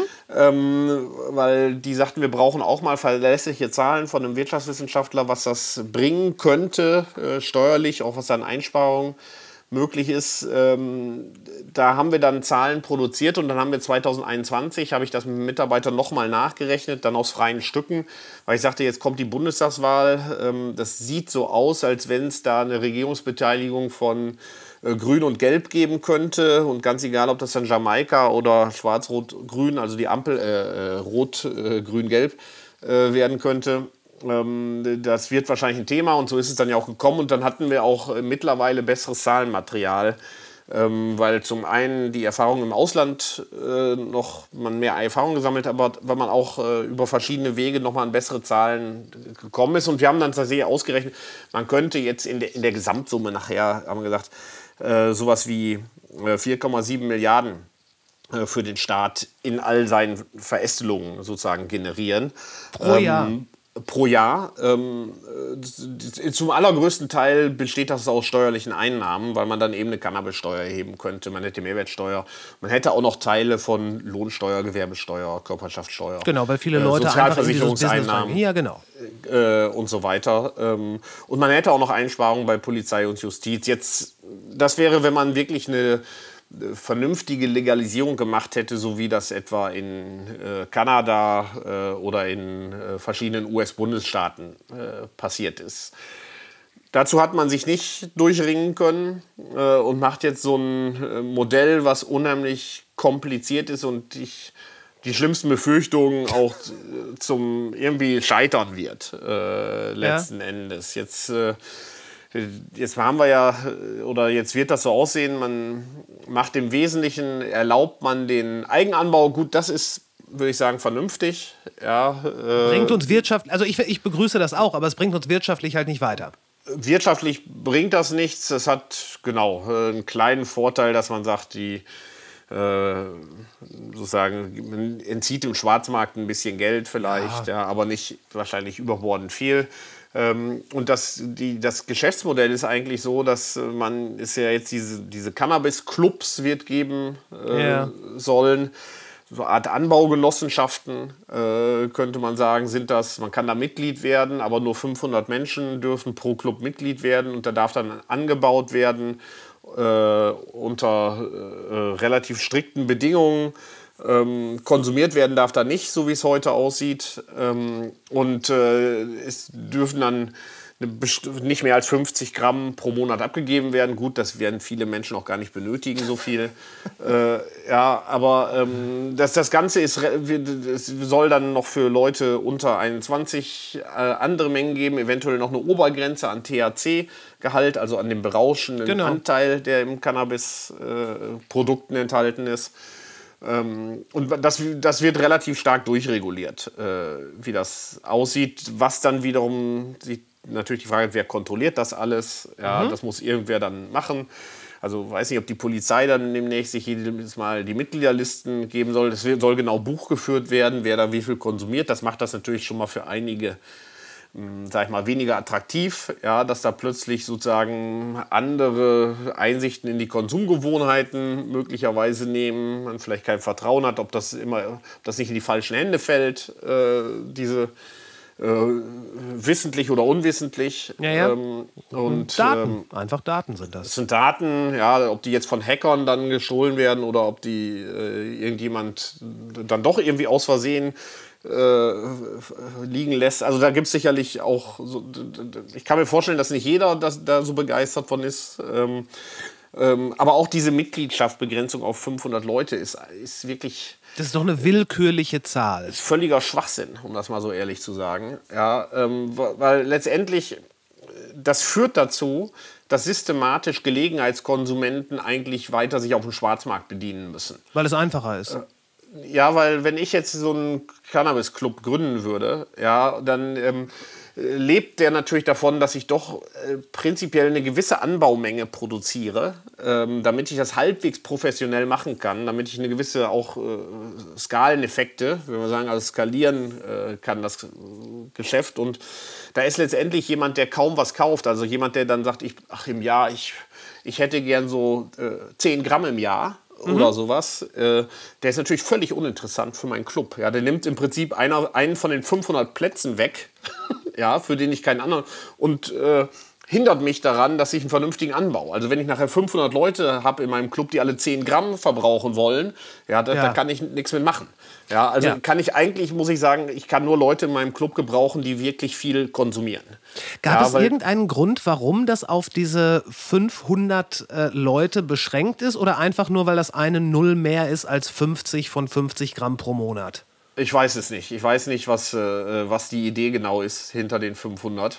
Ähm, äh, Ich meine, was, was, was, was für ein Vorteil hat es, wenn es, äh, wenn es begrenzt ist? Das sehe ich nicht. Den, den, den, ich verstehe ihn auch überhaupt nicht, wa- wa- was, wa- warum das sinnvoll ist. Äh, insbesondere, weil ähm, die, die Gelegenheitskonsumenten damit halt im Schwarzmarkt verbleiben müssen. Ja, weil Ja. die werden tendenziell nicht in die Clubs aufgenommen werden. Ja, äh, weil Von die- Seiten der weil Clubbetreiber, weil die einfach Wa- denken, ey, ich, weil ich brauche hier eine Mindestabnahme von X. Genau, genau. Also damit ich, äh, sag ich mal, auch äh, zu, dass ich, äh, vielleicht will man dann ja auch irgendwie gucken, ob man nicht irgendwie einen Gärtner irgendwie beschäftigen kann oder sowas. Ja. Ja, zumindest äh, mit einer Halbtagsstelle oder sowas. Aber das lohnt sich ja nur, wenn ich eine gewisse Produktionsmenge habe. Genau. Ja, äh, und ähm, das Dilemma ist natürlich, die Gelegenheitskonsumenten sind eigentlich die, die ähm, dem höchsten Risiko insofern ausgesetzt sind, dass sie etwa schlechte Cannabisprodukte kaufen. Ja, Ja, wie jetzt die die, also- meisten es auf dem Schwarzmarkt gezwungen sind zu tun. Genau, also die, heute würde ich sagen, die Leute, die sehr regelmäßig konsumieren, die haben dann irgendwann den Dealer ihres Vertrauens und der wird den typischerweise irgendwie vernünftige Ware anbieten, weil die wollen, weil der will, dass sie wiederkommen nächste Woche und so weiter. Ja. das wird sich irgendwie halbwegs regeln. Aber die Leute, die dann irgendwie zu Besuch sind und einmal im Monat kommen, denen, denen drücke ich jeden Schrott in die Hand, sag ich mal so. Ja, irgendwelche verunreinigten Produkte, damit es schön feucht aussieht und so weiter. Ja, aber mach, Ja. ich meine, mal ganz ehrlich, Also- der, der, der Dealer, ich, ich, also ich, ich würde gerne ähm, auch so gesellschaftlich von diesem Bild weg, dass da der, ähm, der Mann mit der schwarzen Kapuze steht steht und der dann, der dann quasi direkt auf, äh, auf da sein gepanschtes Zeug Zugriff hat. Im Grunde genommen ist das doch nur der letzte Teil einer langen Lieferkette und alle müssen sich mehr und minder darauf verlassen, dass die, die, wei die weiter oben, also quasi flussaufwärts der Kette sind, dass die das gleiche Zeug liefern wie zum Beispiel letzten Monat. Und vielleicht können die das noch nicht mal hundertprozentig festmachen. Ja, wir, wir, ähm, das ist richtig. Wir haben natürlich immer wieder Verunreinigungen, die auch an, auf verschiedenen Ebenen in der Wertschöpfungskette stattfinden können. Na ja, klar. Ja, dass ich da irgendwas beimische, damit es einfach klebriger aussieht und besser aussieht für den Ja. unerfahrenen Nutzer. Ja, ähm, also von daher, äh, die, und wir haben natürlich eine unheimliche Heterogenität ja, bei, den, bei den Dealern. Es gibt natürlich faktisch heute Eigenanbau äh, schon von, von Menschen, die das auch im Freundeskreis weitergeben. Das würde ich sagen, das ist kein, das ist ja eher so ein grauer Markt als so ein Schwarzmarkt, also zumindest keine organisierte Kriminalität oder sowas. ja. Nein. Das ist ja. teilweise schon eher die Tante, die dann irgendwie ihre drei, zwei, drei Pflänzchen im Garten hat und dann, hier komm, Genau. nimm mal was mit. Ja, und wir haben natürlich auch die Dealer, die, die im Park rumstehen ja, Klar. und die dann an die Leute verkaufen, die vorbeikommen äh, Ja. hier, äh, und so weiter. Ja, also das ist ja eine sehr heterogene Landschaft, äh, die, die, die Händler. Ähm, und äh, das werden wir jetzt mit diesem Modell, fürchte ich, ähm, nicht wirklich austrocknen, sozusagen den, den, den, den Schwarzmarkt und der, der Teil, der da sozusagen, der uns am meisten Sorge macht, was vielleicht auch organisierte Kriminalität in Teilen äh, ist, für die, ähm, weil letztendlich, ist, ich habe die Sorge, es werden doch viele nicht unbedingt in den Club beitreten wollen, die ganzen Gelegenheitskonsumenten werden nicht in solche Clubs eintreten. Ja, wir lassen letztendlich den Schwarzmarkt, wir lassen den ziemlich groß, ist meine Befürchtung. Und damit werden wir auch dann nicht die Einsparungen realisieren. Also das ist zum Beispiel, wir, wir haben eine gute Idee eigentlich. Ja, aber wir machen es so bürokratisch und kompliziert, dass es, dass wir es nachher kaputt machen. Warum, mach, warum haben wir das nicht oder warum machen wir das nicht mit Fachgeschäften? Ja, das, äh, ich habe den Eindruck, äh, es liegt daran, die, die Grüne und die FDP, die wollen das. Die wollen so ein Modell nach Kanada, äh, amerikanischem Vorbild. Ja, die hätten Or- gerne Oregon oder so, California. Ja. Ja. Oregon, äh, Washington State, äh, Illinois, glaube ich. ja, also äh, Co- Colorado, es gibt da, ähm, äh, also mittlerweile, ich, ich habe es jetzt, ich weiß nicht mehr ganz genau, um die 20 Bundesländer, Kalifornien. Ja, ja. äh, ich- manche haben es nicht so gut gemacht, andere besser, Kanada haben es unterschiedlich gemacht. Aber wie auch immer, also die haben im Großen und Ganzen kann man sich da angucken, was läuft da gut, was läuft da nicht so gut. Ich würde sagen, in Colorado zum Beispiel läuft das mittlerweile ziemlich gut. Ja, das Ganze. Die haben mittlerweile auch zehn Jahre Erfahrung. Äh, und Ja, aber das ist doch Fehler wunderbar. Da kann man doch wirklich so Best Practice sich das Ganze Genau. angucken. Genau, da weiß man auch, was sollte man, also welche Fehler muss man vermeiden. Zum Beispiel den Fehler, dass man sagt, wir haben nur ganz wenige Fachgeschäfte, äh, ja, ähm, äh, sondern man muss auch dafür sorgen, dass die Leute nicht 30 Kilometer fahren müssen, ja, äh, zum Geschäft. Also viele, also das, das hätte man sich alles angucken können. Ja. Ähm, Jetzt machen wir, jetzt hatte ich den Eindruck, im, im, jetzt ist äh, der Bundesgesundheitsminister damit beauftragt worden, das Gesetz zu machen. Ähm, und ich bin mir noch nicht mal sicher, ob es er selber ist oder nur seine Leute im Ministerium, die eigentlich sagen, das steht im Koalitionsvertrag, wir müssen machen, aber eigentlich wollen wir es gar nicht. Ja, und jetzt machen wir eigentlich so wenig wie irgendwie geht. Ja, um dem Koalitionsvertrag gerecht zu werden. Ich, ich hab, also mein Eindruck ist, die Bremser sitzen im Gesundheitsministerium. Die Hm. bremsen die ganze Sache aus und haben, möchten, eigentlich möchten sie es gar nicht, aber sie müssen es irgendwie machen, weil es im Koalitionsvertrag steht. Jetzt machen sie es irgendwie so, äh, so, wenig wie möglich eigentlich. Also die, das, ich will jetzt nicht sagen unterstellen, aber sie, sie Ja, das ist, kann man sagen, ist eine Unterstellung. Äh, Also okay, dann Sinne. unterstellen Sie denen, dass, die, dass Sie quasi etwas da jetzt äh, in, ins Gesetz gießen, was so schwach und so brüchig ist, dass es äh, nicht überleben wird. Ich, ich, ich denke nicht, dass das unbedingt so ein strategisches Bewusstsein ist, ja, sondern ich glaube, wenn man was tun muss, was gegen die innere Überzeugung ist, Ja. ja, dann, dann ich, ich, ich, das ist, glaube ich, nicht unbedingt böse Absicht, dass sie sagen, wir versuchen jetzt ein Gesetz zu schreiben, was scheitern wird. Ja. ja sondern dass man selber sozusagen einfach so viele Sorgen hat, ja, darum, dass man dann das so kompliziert macht, um alle Sorgen zu bedienen, irgendwie, dass es dann nachher schlecht wird. Das Ganze. Ja. Und, Ja, es ist eine interessante Überlegung. Habe ich so noch nie drüber nachgedacht. Weil ich meine, der Herr Lauterbach, der wirkt eigentlich doch bemüht. Das stimmt, aber Herr Lauterbach, wenn man ehrlich ist, hat er natürlich auch andere Baustellen. Ja, ich meine, und er hat wahrscheinlich auch recht, die Krankenhausreform ist mindestens genauso wichtig. Ja, und das ja. ist natürlich so ein Leib- und Magenthema. Und er sagt, ich bin, äh, das ist so das, womit ich mich beschäftige. Cannabis äh, hat er ja auch gesagt, er hat sich da so eher am Rande mit beschäftigt und irgendwann doch mal äh, tiefer darüber nachgedacht, aber er ist ja nicht so ein wirklicher Experte. Er ist nicht unbedingt ein Enthusiast, das stimmt. Und ein Enthusiast ist er auch nicht und er hat das, dann wird das natürlich auch delegiert und er kann ja auch nicht alles selber machen. Klar. Ja, klar. Äh, und ähm, äh, und die, die, also im Gesundheitsministerium würde ich sagen, da sitzen schon die, eher die Bremser. Ja, ob, äh, aber ich würde dir nicht unterstellen, dass, die das, dass, dass das eine böse Absicht ist. Ja, ich, das ist einfach intrinsisch. Äh, das waren halt jahrzehntelang, das ist ja jetzt ein, wirklich ein Turnaround in der Politik und das ist wahrscheinlich ähm, wenn die Leute plötzlich was machen sollen, wo sie jahrzehntelang das Gegenteil gemacht haben, ist das immer, ist das ja. immer nicht so einfach. Was ja. glauben Sie, warum die CDU, CDU, CSU da so massiv gegensteuert. Einfach nur, weil sie es sich zur Aufgabe gemacht haben, gegen alles gegenzusteuern, was die äh, Regierung gerade macht? Ja, ich glaube, die versuchen irgendwie ein konservatives Profil zu. Ich glaube, das hat jetzt mit Evidenz oder so nichts zu tun. Ja, die sagen einfach, wir sind jetzt dagegen, weil das irgendwie, wir versuchen konservative weil die Grünen Wähler. dafür sind ja, die, sozusagen, wir, wir sehen, da ist die AfD sozusagen äh, am Rande. Wir müssen konservativer werden, tendenziell. Ähm, und äh, es ist wahrscheinlich auch richtig, ja, mit der Cannabis-Legalisierung ähm, wird die, deswegen wird keiner CDU wählen. Äh, nee, das, das nicht. Aber also ja. ich fand's, ich fand's doch sehr bezeichnend. Ich habe mir, äh, hab mir da einige von diesen teilweise ganz unterirdischen äh, Talkshows angeguckt, wo dann auch der Heiner Lauterbach äh, war. Äh, ja, doch. Nee, Karl. Karl. Karl Heiner Lauterbach war vielleicht auch da, weiß ich nicht.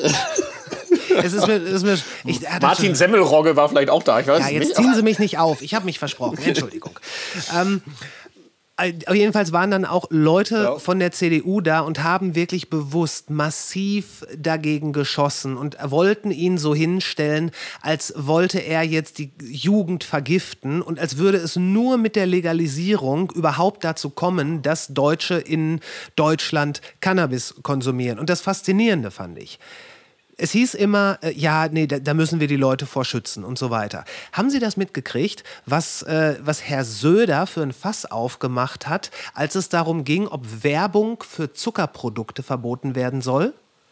Äh, dass, dass, Herr Söder häufiger mal ein Fass aufmacht, das kann ich mir denken, aber. es ging darum, äh, Herr Özdemir hat vorgeschlagen, dass. Das, das Gesetz kenne ich, so, genau. Also das, das, ich, das, ist ja gar kein Gesetz, das ist ja. Genau, das war eine Idee. Eine Idee. Ja.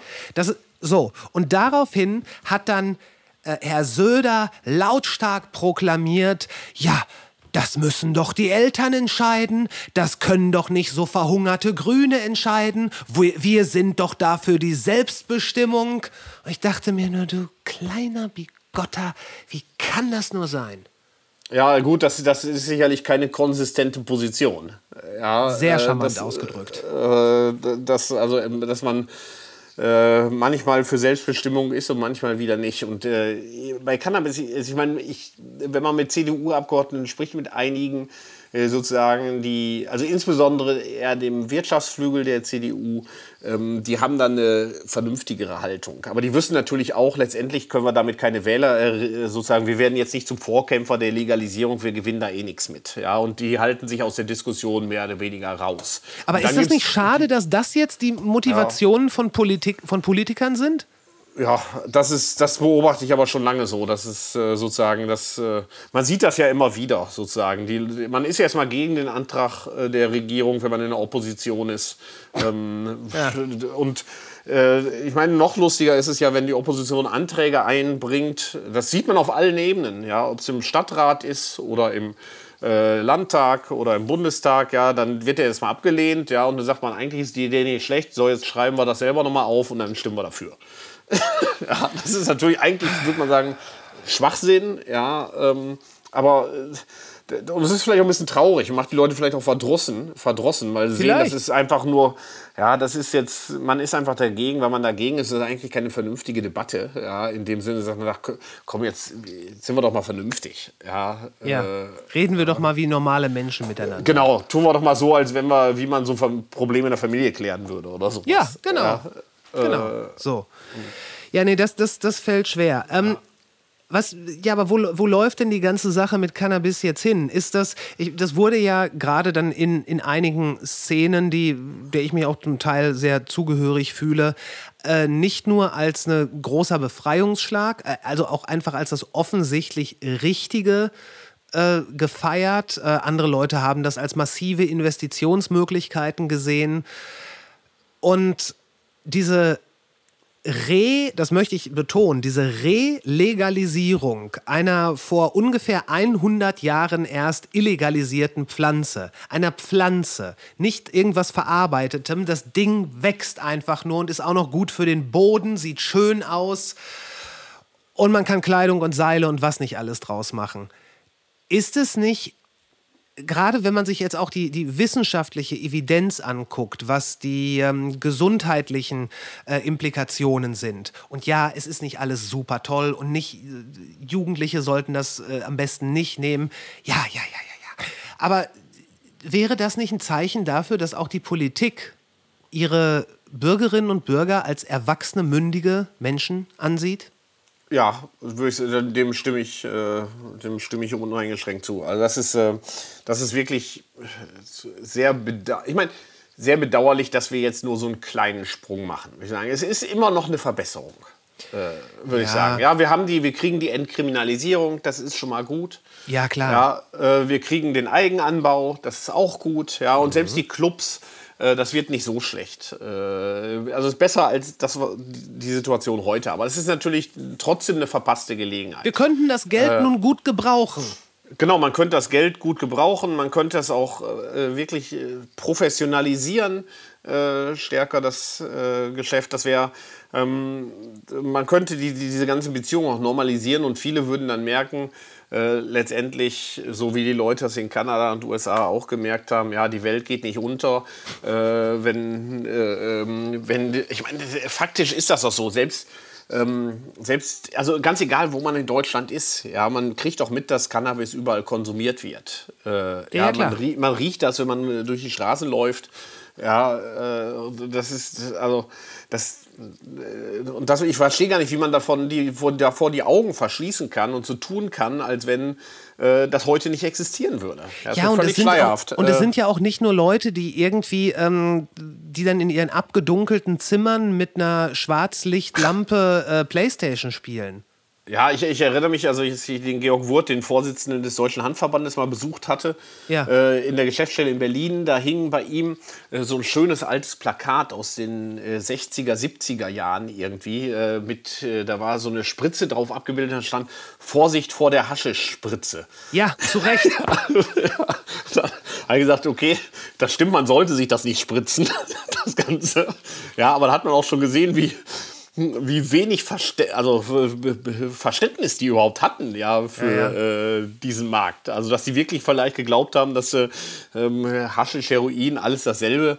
Ja, Äh, äh, die sitzen da irgendwie rund um den Bahnhof ähm, und äh, äh, sozusagen fallen dem Sozialstaat auf die Tasche oder ja, also. Ich möchte nicht also, wissen, wie viele, wie viele Leute in diesen, in diesen Top 10 ähm, Internetfirmen, wie viele da mehr oder minder regelmäßig mal einen Joint rauchen oder sich Edibles nehmen. Das ist ja heute normal, würde Ja, ich sagen. Das ist ja ein eben. Generationenthema.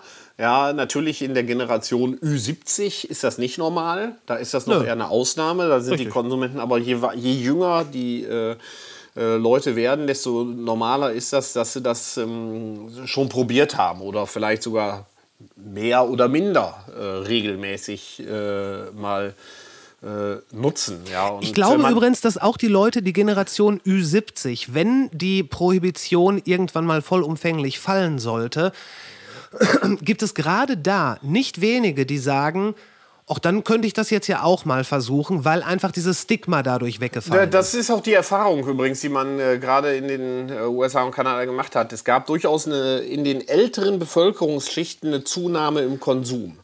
Ja, ist ja, auch verständlich. Weil, weil das sind nicht die Leute, die heute sagen, ich äh, gehe jetzt in den Park und kaufe mir was, ja, sondern, aber wenn ich sagen würde, ich kann hier zu ähm, Händler meines Vertrauens oder meinetwegen auch in die Apotheke gehen, ja, äh, und mir das Ganze kaufen, äh, dann habe ich da mehr Vertrauen und dann probiere ich das vielleicht auch mal aus. Und dann gibt es natürlich auch diese, die ähm, äh, das so als äh, in Eigentherapie gegen Schmerzen oder sowas Ja. auch verwenden, Ja. weil es nicht beschrieben, be- verschrieben bekommen oder ja, und eigentlich wissen, dass es ein harmloseres Schmerzmittel als viele andere sind. Ja, gerade in den, die gerade in den USA ja äh, grassieren, die weitaus schlimmeren Schmerzmittel. Genau, das, das ist bei uns natürlich, diese ganze Opiate-Krise haben wir nicht bei uns in dem Sinne. Ja, Gott sei Dank. So, der Schmerzmittelmissbrauch so ausgeprägt ist. Ja. Äh, aber ähm, äh, gut, die, die Tante meiner, meiner Frau, ja, die ist äh, über 80, die lebt in den USA, die, die nimmt das tatsächlich ganz normal als Schmerzmittel. Cannabis. Ja, äh, Cannabis-Produkte, genau. Ja. Weil das für sie meint, das ist das beste Schmerzmittel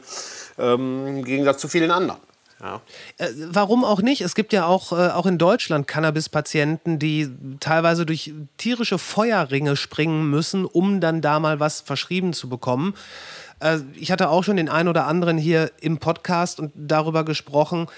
Es ist, es ist halt einfach eine sehr alte ähm, Nutzpflanze, die in ganz, ganz vielen Bereichen eingesetzt werden kann. Und ich bin mir sicher, dass wenn das Ganze, und ja, mit Clubs und so weiter, das ist der erste Schritt, aber ach ja, Mensch, es wäre ja, es wirkt schwieriger, es so zu machen, als wenn man einfach sagt, komm, jetzt Fachgeschäfte und ab dafür. Aber Ja. worauf ich hinaus will, wenn das Ding erstmal ähm, anerkannt ist innerhalb äh, der Gesellschaft, dann wer weiß, was die Leute sich da noch alles äh, rausziehen, was die noch für, ähm, auf, für, auf was für Ideen die kommen, ob es jetzt im kulinarischen Bereich ist oder was weiß ich. Genau, Viele also- Terpene sind da ja noch gar nicht wirklich erforscht. Das, das glaube ich auch. Man, ich, selbst auf dem äh, Schwarzmarkt heute gibt es ja schon äh, verschiedene äh, äh, Produkte, die, ob das äh, Pralinen sind, äh, etwa, Ja. Ähm, ja, oder ähm, Gebäck ist ja schon lange bekannt. Ja, Ja. In, in, in Kanada, USA sehen wir das eben auch. Ähm, äh, irgendwelche äh, Süßwaren, also Gummibärchen oder ähnliches. Äh, Die das- sogenannten das- Edibles. Genau, die Edibles, dass das da gerne mit äh, verwendet äh, wird. Häufig gar nicht sehr, auch nicht um sich zu berauschen, sondern zum Teil auch das Gegenteil, um einfach, äh, sag mal, runterzukommen und besser schlafen zu können. Ja. Äh, ja, ähm, und äh, also von daher, da wäre ich auch optimistisch, dass es da eine unheimlich äh, diverse Landschaft gegeben hätte. Ja, über Bio-Cannabis äh, Genau. zu äh, Genau, genau, genau. irgendwelchen äh, Marken, die sich da äh, herausgebildet hätten. Ja, und dann gibt es ja Ähm. auch noch die Möglichkeit, das auf, äh, auf, auf Feldern, die normalerweise für, keine Ahnung, Korn oder Mais verwendet werden, mal eine halbe Saison drauf, weil dann der Bodenbär durchdrungen wird und der Nährstoff austauscht, also Antimonokultur und so weiter. Also Es ist- die, die, die Landwirte äh, die, ähm, und auch die Gärtnereien, die hätten sich gefreut. Ja, ganz wenn sicher. Das äh, gekommen wäre. Das wäre für die ähm, eine äh, interessante weitere Möglichkeit gewesen, äh, ihre, ihre Felder zu bewirtschaften oder auch ihre Gewächshäuser, Gewächshäuser zu nutzen. Ja, ist doch wunderbar. Das, das hat man denen jetzt, das verwehrt man denen aus, ja, ähm, Wie soll das eigentlich jetzt laut diesem äh, jetzt irgendwann jeden Tag erscheinenden Entwurf passieren mit dem Anbau? Nur in diesen Fort Knox ähnlichen Nee, das wird, Hochsicherheitseinrichtungen? das, das wird nicht ganz so schlimm wird's nicht, ja, wie das jetzt bei Medizinal-Cannabis ist. Äh, das kann man auch nicht machen, dann, äh, da, dann wird das einfach viel zu teuer. Ja, aber es ist schon, äh, also es muss eine einbruchsichere Tür sein. Äh, das Ganze muss äh, ähm, kindersicher sein. Äh, das muss, also man muss da einen Zaun drumherum haben. Also wird es schon ein paar Vorschriften geben. Ja, gut, die sind aus meiner Sicht äh, ich glaube, da ist immer die naive Vorstellung, die Leute würden dann kommen und sich das Cannabis klauen. Äh, aber das ist ja nicht so, sag mal, wie auf dem Erdbeerfeld, wo ich einfach sagen kann, ja, ich fahre mal nachts dahin und äh, stecke mir ein paar Erdbeeren in den Mund und das ist auch Diebstahl, das darf man nicht. Ja, aber das geht ja mit Cannabis gar nicht. Ich muss die ja erstmal trocknen, äh, die Blüten und so weiter. Und dass, dass Leute das im großen Stile machen, da einbrechen, die, die, die, die, die Pflanzen klauen, wo man die auch sowieso zu Hause anbauen kann. Äh, und dass es ja auch nicht schwierig ist, das anzubauen. Ja, Sagen, aber ein also das- Zaun das, wäre schon sinnvoll. Ja, einen Zaun kann man machen. Machen wir uns nichts vor. Ich würde, ich würde da auch irgendeinen Halm abknicken und mitnehmen.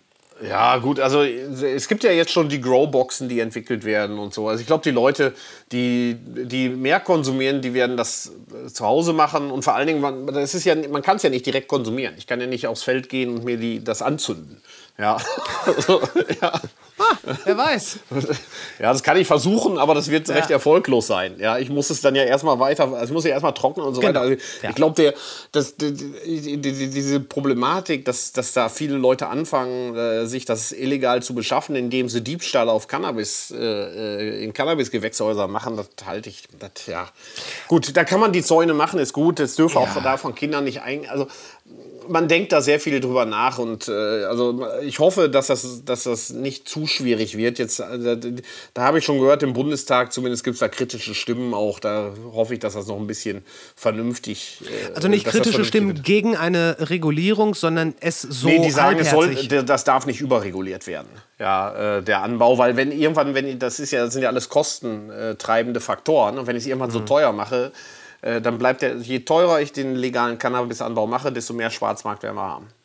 ja gut, das, das ist ja eine einfache Rechnung. Ja, genau. Und äh, das ist ja ein Ziel, auch den Schwarzmarkt doch, gut, den wird man nie austrocknen, äh, aber zumindest einzuschränken. Ja, und da, oder das ist, zurückzudrängen. da, da gibt es doch ganz sicherlich auch Ergebnisse dann aus, äh, aus Colorado oder so weiter. Das dauert sozusagen, der verschwindet auch nicht von heute auf morgen. Ach was. Äh, der Schwarzmarkt. Ja, es gibt natürlich äh, sozusagen, der verlagert sich teilweise der Schwarzmarkt. Also ist die Frage, was begreift man jetzt alles als Schwarzmarkt? Ja, ähm, die äh, streng genommen ist natürlich auch Schwarzmarkt, wenn ein 18-Jähriger ins Geschäft geht oder in Colorado 21, ja, sich die Ware kauft und die dann seinem 18-jährigen Bruder gibt. Ja, ähm, weil das ist illegal. Ja, das ist nicht legal beschafftes, das ist zwar im legalen Geschäft gekauft, aber können wir sagen, gut, das ist, im Grunde ist das Schwarzmarkt. Ja, aber dafür sind halt auch Steuern geflossen. Genau, aber das ist nicht, dass wir, der Schwarzmarkt, der uns ja am meisten Sorge macht, ist, dass hinter dem dann gegebenenfalls auch organisierte Kriminalität steckt in Teilen. Ja, ähm, oder auch ähm, Schwarzmarkt, wo dann tatsächlich äh, nicht qualitätsgesicherte Ware verkauft wird. Also wenn jemand das im Cannabis-Shop kauft und weiterverkauft, ist ja wenigstens die Ware qualitätsgesichert. Äh, Ja. Im Großen und Ganzen. Ja. Ja, und ich glaube Ähm, nicht, dass so viele Leute das machen, dass die dann äh, das dann weiter verticken. Zumin äh, zumindest nicht mit irgendeinem ähm, wirtschaftlichen Nee, Interesse. nee, weiter verticken nicht. Höchstens an, äh, weil äh, die Weitergabe an Minderjährige. Sozusagen. Die, das, ich meine, wie wir es heute beim Wodka haben. Ja, da kennt einer einen, der ist 18, der kauft den Wodka und gibt den Ja. an den 17-Jährigen weiter. Ja. Das wird man nie äh, loswerden, das Problem. Nein, ja, natürlich nicht. Und äh, ich sehe nicht, dass, irgend, dass es irgendwo notwendig ist, dass Wodka-Clubs eröffnet werden. Nee, sagen Sie es nicht zu laut, sonst kommt das als nächstes. Auf äh, niemals! Der Scheiß steht an der Quengel, im Quengelregal an der Kasse. Das letzte, was man sieht, bevor man ein ganz normales Supermarktgeschäft verlässt, ist die Kinderüberraschung und der kurze. Ja, ja, der kurze, ich weiß nicht, ob das wegen der Quengelei ist oder eher damit die Leute den äh, nicht klauen. Äh, weil die kleinen Flaschen so leicht in die Tasche zu stecken sind, ist ja auch egal. Ja. ja also ob das jetzt wirklich der Impulskauf ist, äh, da, da bin ich mir nicht so sicher. Ja, ach, Könnte sein. Aber Äh. auf jeden Fall ist es nicht unbedingt so, dass, es, dass die Kinder da nicht relativ. Bei den Kindern ist was anders. Die Kinder quengeln rum für die Überraschungseier. Das ist Ja. um die Kinder, Ja. um die Mütter und Väter dazu zu bringen, sozusagen sagen, oh, ich will meine Ruhe, jetzt habt ihr hier zwei Überraschungseier. Beim Wodka ist, glaube ich, die Logik ein bisschen anders, warum das da an der Kasse steht, äh, zusammen mit den äh, Rasierklingen. Ja, äh, Ja, ja gut, die Rasierklingen, die stehen da ja noch nicht mal. Die kann ja nur die Kassiererin dann rausgeben. Ja, genau, das weil das so Jetzt, das würde uns jetzt, glaube ich, zu Artikel sind, die leicht zu klauen sind und Ja, äh, ja. deswegen stehen die in der Nähe der Kassierer, sag ich mal so. Naja, könnte man generell fragen, warum gibt es überhaupt diese kleinen Flaschen? Will man es dem äh, zahlenden Kunden da so leicht wie möglich machen, auch nur ein bisschen Alkohol zu bekommen? Man weiß es nicht. weiß ich nicht. Ja. Naja, gut, das ist, Egal, führt da- jetzt da- weit da- weg. Das würde, das würde uns zu weit führen. Ja, Ähm, ob, ob, wir die, ob wir die Flaschengröße von Alkohol äh, regulieren müssen und sagen, ihr müsst mindestens immer gleich einen Liter kaufen. Ich, also, Ah, ja, äh, okay, da muss ich noch mal drüber nachdenken, ob das eine gute Idee ist. Alles klar. Aber ähm, wenn, wenn das jetzt mit den, mit den Clubs so anläuft, ähm, wir verzichten da ja, also wir, der Staat verzichtet da ja ganz bewusst auf sehr viel Geld, was er, wa- was er haben könnte, was er generieren könnte, wenn er es sich einfach machen würde. Ja, das Warum so. passiert es nicht? Ich meine, es, es wirkt wirklich so, als hätte man jetzt mit Mühe und Not einen sehr komplexen und entsprechend, ähm, ja, auch womöglich zum Scheitern verurteilten Weg sich aus den Rippen geschnitten, wenn es so schnell und so einfach hätte sein können. Ja, das, Warum? das offizielle Argument ist ja, dass die Europäische Kommission das nicht zulässt. Ja, und Herr Lauterbach ist da ja nach Brüssel gefahren und hat denen angeblich von seinen Plänen erzählt und die haben gesagt, das geht so nicht. Ähm, natürlich gibt es aber auch nichts, was man da irgendwie schriftlich hätte und es ist letztendlich so, dass man da doch sehr zaghaft und wenig mutig ist. Ja, wir wissen jetzt auch gar nicht, ähm, äh, da wir es gar nicht probieren, was denn die Europäische Kommission wirklich dazu sagt. Wir, Deutschland ist sonst relativ unvorsichtig und sagt, dann lassen wir es mal auf ein Vertragsverletzungsverfahren in Brüssel ankommen äh, und gucken, was die Europäische Kommission dazu sagt. Und zur Not müssen wir es wieder zurückgehen. Also bei der Pkw-Maut hat man da wenig Bedenken gehabt und hat gesagt, wir machen das jetzt erstmal alles. Ja, und dann ist das kassiert worden nachher. Ähm, beim Cannabis hat man jetzt nicht denselben Mut gehabt, obwohl wir es sonst in vielen Bereichen haben. Ja, ähm, äh, und dadurch ist das schon ein Nachteil. Es gibt ja durchaus ähm, unterschiedliche Meinungen äh, in der Rechtswissenschaft dazu, was man alles hätte machen können. Und wir beschreiten jetzt den allervorsichtigsten Weg und ob nicht viel mehr möglich gewesen wäre, wie eine Legalisierung in Fachgeschäften, ähm, das ist überhaupt nicht klar. Äh, ja, aber das werden wir leider auch nicht erfahren, weil wir es ja nicht probieren. Und das heißt, da werden wir jetzt auch kein EuGH-Urteil zu bekommen äh, zu dem Thema. Ja, ähm, also ähm, das ist schon im Großen und Ganzen, wir sagen, es ist eher eine vertane Chance als eine genutzte Chance. Ja, Ja. mein, äh, Und offenbar wurde hart daran gearbeitet, die Chance zu vertun, weil die Chance zu nutzen, die schien relativ simpel. Ja. Und ich, ich muss ganz ehrlich sagen, dieses, das, das Argument, das äh, mit dem Jugendschutz, es fällt mir sehr schwer, das wirklich zu akzeptieren, dass das so die treibende Motivation ist. Nee, da bin ich sogar davon überzeugt, dass es nicht so ist, weil der ist ja heute überhaupt nicht gewährleistet, der Jugendschutz. Ja. Ja, das Ist, äh, heute ist ja, das, das sieht man ja unter Jugendlichen, erfreut sich Cannabis einer hohen Beliebtheit. Es gibt faktisch keinen Jugendschutz ähm, und das wird so bleiben. Äh, ja, und von daher ähm, die, die, da sind die Ergebnisse aus ähm, oder die Befunde aus äh, den USA eigentlich auch ganz gut, dass unter den Teenagern äh, der Cannabiskonsum sogar rückläufig ist. Ähm, Tatsächlich. ja, äh, weil was eine gewisse Logik sogar hat, ja, weil ähm, letztendlich ähm, es natürlich deutlich weniger Straßendealer gibt. Ja, und äh, der normale Cannabis-Shop, ähm, der hat, äh, ich selber war letztes Jahr in verschiedenen US-Bundesstaaten, ich sehe jetzt nicht aus, als wenn ich unter 21 wäre, würde ich mal behaupten. Ja, aber ähm, man wird überall rigoros kontrolliert. Ja, das, man muss überall den Ausweis zeigen. Ähm, In jedem Laden. in jedem Laden, sonst darf man den gar nicht betreten. Ja? Okay. Äh, das ist also, ich darf mich da gar nicht aufhalten in dem Laden, wenn ich nicht 21 bin. Okay. Ja. Äh, das ist also wie in Deutschland im Prinzip in der Spielhalle, die ich ja auch nicht betreten darf, wenn ich nicht 18 bin. Ähm, und äh, das wird auch sehr rigoros durchgesetzt. Und das heißt, es ist überhaupt nicht gesagt, dass es für Teenager einfacher geworden ist, in den USA an Cannabis zu kommen, ähm, weil eben zum Teil die Straßendealer nicht mehr da sind. Weil da dann die Menge an Kundschaft fehlt. Genau, genau. Das lohnt sich quasi nicht mehr, das Geschäft zu betreiben, weil eben doch, je nachdem, wo ich bin, 70 Prozent und mehr äh, die Ware äh, legal einkaufen. Ja, äh, die andere Hälfte besorgt sich die dann nochmal auch nicht bei Straßendealern, sondern bei irgendwelchen Freunden, die irgendwie selber anbauen. Ja, ähm, das heißt also, das, das, das Geschäft entfällt einfach. Die Nachfrage ist nicht mehr groß genug und dementsprechend gibt es weniger von den Ja gut, das ist ja auch eine einfache mathematische Rechnung eigentlich. Richtig, richtig. Ja, und das heißt, also für Jugendliche ist es gar nicht unbedingt einfacher geworden, an Cannabis zu kommen.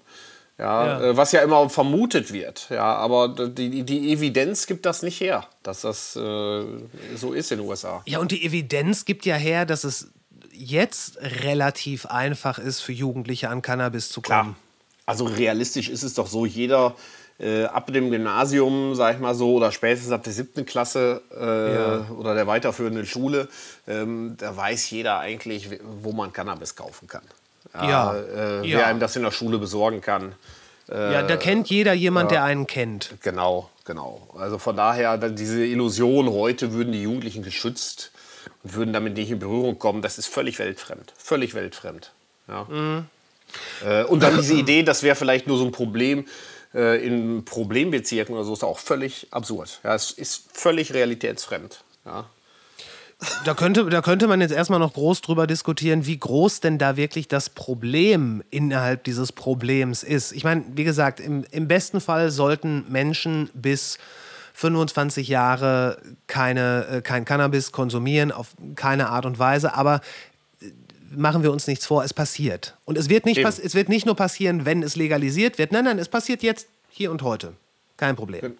Richtig. Also man muss, äh, denke ich, man muss äh, versuchen mit dem Problem, so wie es in der Realität existiert, äh, umgehen. Ja, Ja. Und, und, muss ich fragen, ist das heute der Zustand, so wie er ist, wünschenswert oder gibt es da Verbesserungsmöglichkeiten? Und die Legalisierung, eine vernünftige Legalisierung, wäre eine deutliche Verbesserung. Jetzt haben wir eine kleine Verbesserung, würde ich immer noch sagen.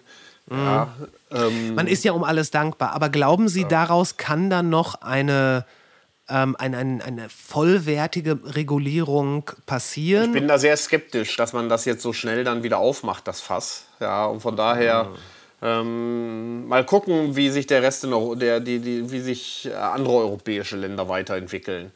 Ähm, die Diskussion findet ja nicht nur in Deutschland statt, äh, findet auch in Frankreich statt, äh, in Italien. Ähm, vielleicht wird irgendwie der Impuls äh, gar nicht mehr von uns kommen, sondern äh, aus europäischen Nachbarstaaten.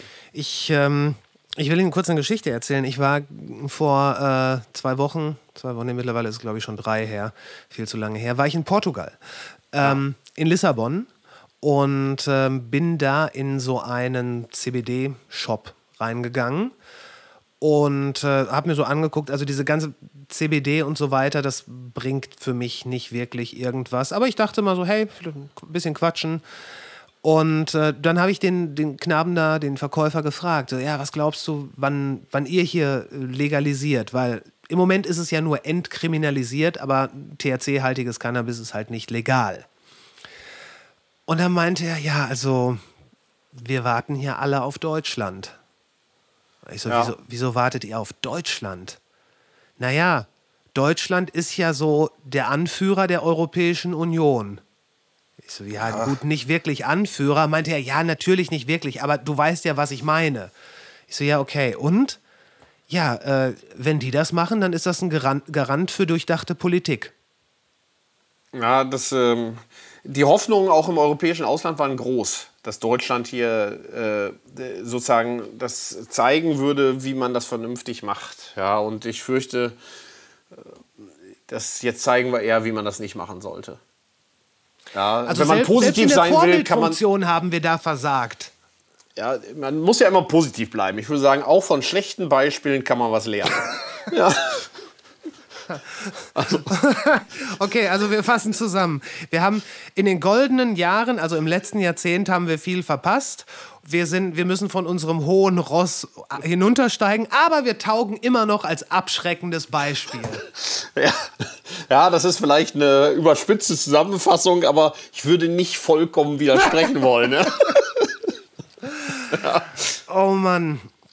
Ja, ja, es gibt, äh, es gibt viel zu tun und man hat nicht so ganz den Eindruck, dass die Leute, die da wirklich was bewegen können, so mit ganzem Herzen dabei sind. Ja, ich, ich ziehe sonst häufig auch so, ein, so eine ähm, Parallele zum Fußball, muss ich sagen, weil ich sehr Fußball interessiert bin. Und Aha. ich habe wirklich den Eindruck, da gibt es eine, da gibt's eine Parallele, von der ich noch nicht weiß, ob es einen Zusammenhang gibt oder ob es reiner Zufall ist. Aber ich denke, das ist so ähnlich. Wir waren 2014 Weltmeister ja, äh, mit der deutschen Fußballnationalmannschaft und haben gedacht, so, das ist wirklich. Und alle waren auch begeistert. Ja, Mario Götze, dieses tolle Tor da. Und wie wir dann da in Brasilien 7-1 gewonnen haben und so. Und die Begeisterung war kaum zu toppen, äh, letzten Endes. Ja, und danach ist es eigentlich eine Geschichte von verpassten Gelegenheiten. Ja, man hat dann gesagt, so, wir sind die Nummer eins, ja, Fatboy Slim, I'm number one, why try harder? Ähm, und hat eigentlich dann so systematisch danach alles falsch gemacht, was man falsch machen konnte. Hat sich ausgeruht auf den Lorbeeren, dann ist man da 2018 in der Vorrunde gegen Korea ausgeschieden. Ja, Das ist und auch eine gesagt, große Fußballnation. ja, letzter der Vorgruppe geworden, hat gesagt, ja, Betriebsunfall und so, wir machen trotzdem alles weiter wie bisher. Ja, das war jetzt ein Unglück, äh, sozusagen. Ja, und äh, Dann war Katar. es ist dann nicht besser geworden. Ja, dann äh, kam Katar und wir sind wieder in der Vorrunde ausgeschieden. Ja, äh, und ähm, noch immer habe ich den Eindruck beim DFB, dass man äh, nicht der Meinung ist, dass da irgendwie systematisch was falsch läuft, sondern sagt, naja gut, ähm, eigentlich lass es doch weitermachen wie bisher. Ja, es wird schon, also man glaubt immer noch, man wäre so eine Art Weltmeister und in Wirklichkeit sind wir jetzt bei dieser FIFA-Weltrangliste auf Platz 15 hinter Marokko. Ja, nur der DFB scheint das noch nicht so richtig gemerkt zu haben. Und so ein bisschen habe ich den Eindruck, in der Politik sind wir einen Schritt weiter. Da hat man jetzt, glaube ich, mittlerweile gemerkt, dass es hier äh, gefährlich wird. Ja, aber ähm, es dauert anscheinend sehr lange. Wir sind halt eher Verwalter als Gestalter. Ja, anscheinend. Und wir sind nicht das Land der Revolutionen. Naja, gut, wir hatten natürlich die friedliche Revolution 1989, zumindest in der Aber ehemaligen wann, DDR. wann, wann, waren Aber- wir, wann waren wir davor äh, Weltmeister? Waren wir nicht auch irgendwie Anfang der 90er? Ich, ich bin überhaupt kein Fußballer. Ja, 1990 nach der Wiedervereinigung. Aha, das hatte ja würde in Ihre Theorie mit reinspielen. genau, da hat äh, also ähm, es ist tatsächlich so, wenn man sich die Fußball-Weltmeisterschaften anguckt, also vor der letzten ist es so, der Weltmeister in der ähm, von den letzten, also jetzt lassen wir vor Katar war es so, in den fünf Weltmeisterschaften vor Katar ist viermal der amtierende Weltmeister in der Vorrunde ausgeschieden. Ja, und deswegen glaube ich, ist es so ein gewisses systematisches Problem. Wenn man Weltmeister geworden ist, dann, dann wird man faul und phlegmatisch und wenig innovativ und sagt, wir sind die Größten, ja, und äh, wir machen jetzt einfach weiter wie bisher. Aber die nicht Weltmeister geworden sind, die sagen, wir müssen Sachen anders machen. Die sind quasi hungrig. Die sind hungrig, die denken nach, was können wir neu, was können wir innovativ machen, ja, wie können wir neue Spielsysteme ausdenken, was auch immer, ja, und das hat äh, in vier von fünf Fällen dazu geführt, dass dann auch jemand, nicht nur jemand anderes Weltmeister wurde, ja, sondern auch, dass der amtierende Weltmeister in der Vorrunde schon ausgeschieden ist. Ja, und ähm, äh, d- das, das zeigt auch, dass das eben nicht nur, die Leute konnten bestimmt noch genauso schnell laufen, bin ich sicher. Ja, also es war Ich jetzt sehe da nicht, dass Potenzial, dass sie daraus so ein gesamtwirtschaftlich Ja. und gesellschaftliches äh, Orakel werden könnten. das, das, das weiß ich noch nicht, ja, aber das äh, äh, Erfolg kann auch behäbig machen. Ja, ähm, Ja, aber dann im Umkehrschluss müsste dann ja Misserfolg oder zumindest eingestandener Misserfolg ähm, auch flexibel machen. naja, sagen wir so, ich würde es so formulieren, in einer Krise ist auch immer eine Chance. Ja, äh, dass man nochmal wirklich äh, über Dinge ganz neu nachdenkt. Äh, und über Dinge neu nachdenken macht man eben typischerweise nicht, wenn es gut läuft. Ja, ähm, stimmt. Und äh, von daher, ähm, ja, ist es, man sieht das ja häufig. man- Manchmal braucht es auch eine Krise, damit man wirklich sagt, wir müssen doch jetzt nochmal ganz grundlegend was ändern. Ja, und nicht, nicht zuletzt wahrscheinlich, weil man dann so die, ja metaphorisch gesprochen, die Risse im Gebälk wahrnimmt. Und dass man Genau, dann, man kann dann nicht einfach noch ein bisschen Zahnpasta dazwischen machen. So. Sozusagen, ja. Aber äh, wie, Sie, Sie haben gesagt, es war ein Jahrzehnt von verpassten Chancen und jetzt mit Cannabis offenbar schon wieder eine, zumindest die ist richtig zu machen. Äh, Ist, äh, eine gewisse phlegmatische Tendenz ist ja nicht von der Hand zu weisen. Nee, ist nicht von der Hand zu weisen. Also von daher glaube ich, momentan ist es ja auch noch so, äh, ja, dass wir, wir leiden auf hohem Niveau. Ja, äh, aber, wobei sich so langsam die Zeichen äh, sozusagen äh, äh, verdichten, dass man sagt, Ja. wir müssen vielleicht doch was machen. Ja. Ja, Herr Professor Haukapp, ich würde gerne in ungefähr einem Jahr mit Ihnen nochmal ein Gespräch führen und dann können wir uns ja auf dieses hier beziehen und gucken, ähm, a, ob es da schon was mit den ganzen Cannabis Social Clubs gegeben hat, ähm, ob es weitere äh, verpasste wirtschaftliche Chancen gegeben hat, über die wir uns lustig machen können. Ähm, Sie mit Ihrer Expertise und ich einfach nur als jemand, der mitlacht. Und äh, generell, was es dann noch so alles Lustiges gibt. Was halten Sie davon? Finde ich super, finde ich super. Bin gern wieder dabei. Wunderbar. Ja, äh, machen wir Teil 2. Machen wir Teil 2. Ich äh, danke Ihnen sehr für Ihre Zeit und ähm, ja, dann würde ich sagen, wir sprechen uns ungefähr in einem Jahr nochmal. Ja, das freut mich. Also es war ein großes Vergnügen und ich äh, komme gern zurück. Ja, danke für die Einladung. Und wir sind raus. Ladies and Gentlemen, es gibt einen guten Grund, natürliche Ausrede nicht zu unterstützen. Im Moment kann es sich aufgrund der wirtschaftlichen Lage einfach nicht jeder leisten, für einen Podcast zu bezahlen. Und wenn das auf euch zutrifft, bitte, bitte hört das weiterhin kostenlos. Aber wenn ihr dazu in der Lage seid, gibt es gleich drei gute Gründe, natürliche Ausrede zu supporten. Erstens, ich möchte euch hier regelmäßig die besten und interessantesten Gespräche in bestmöglicher Qualität bieten können. Dafür braucht es Software, Hardware, Server und mitunter auch mal eine weitere Anreise. Dass das alles kostet, ist klar und ich möchte da einfach keine Kompromisse eingehen müssen. Zweitens, natürliche Ausrede soll unabhängig und am liebsten werbefrei bleiben. Drittens, es ist eigentlich echt günstig. Das Ganze funktioniert über Steady. PayPal-Konto ist ebenfalls auf dem Weg. Die Links dazu und zu dieser Folge und zu den Socials und zum liebevoll kuratierten Newsletter gibt's alle in den Show Notes. Und wenn euch der Podcast gefällt und ihr ihn vielleicht sogar schon abonniert habt, hören wir uns nächsten Montag wieder. Was immer ihr tut, macht's gut. Bis später.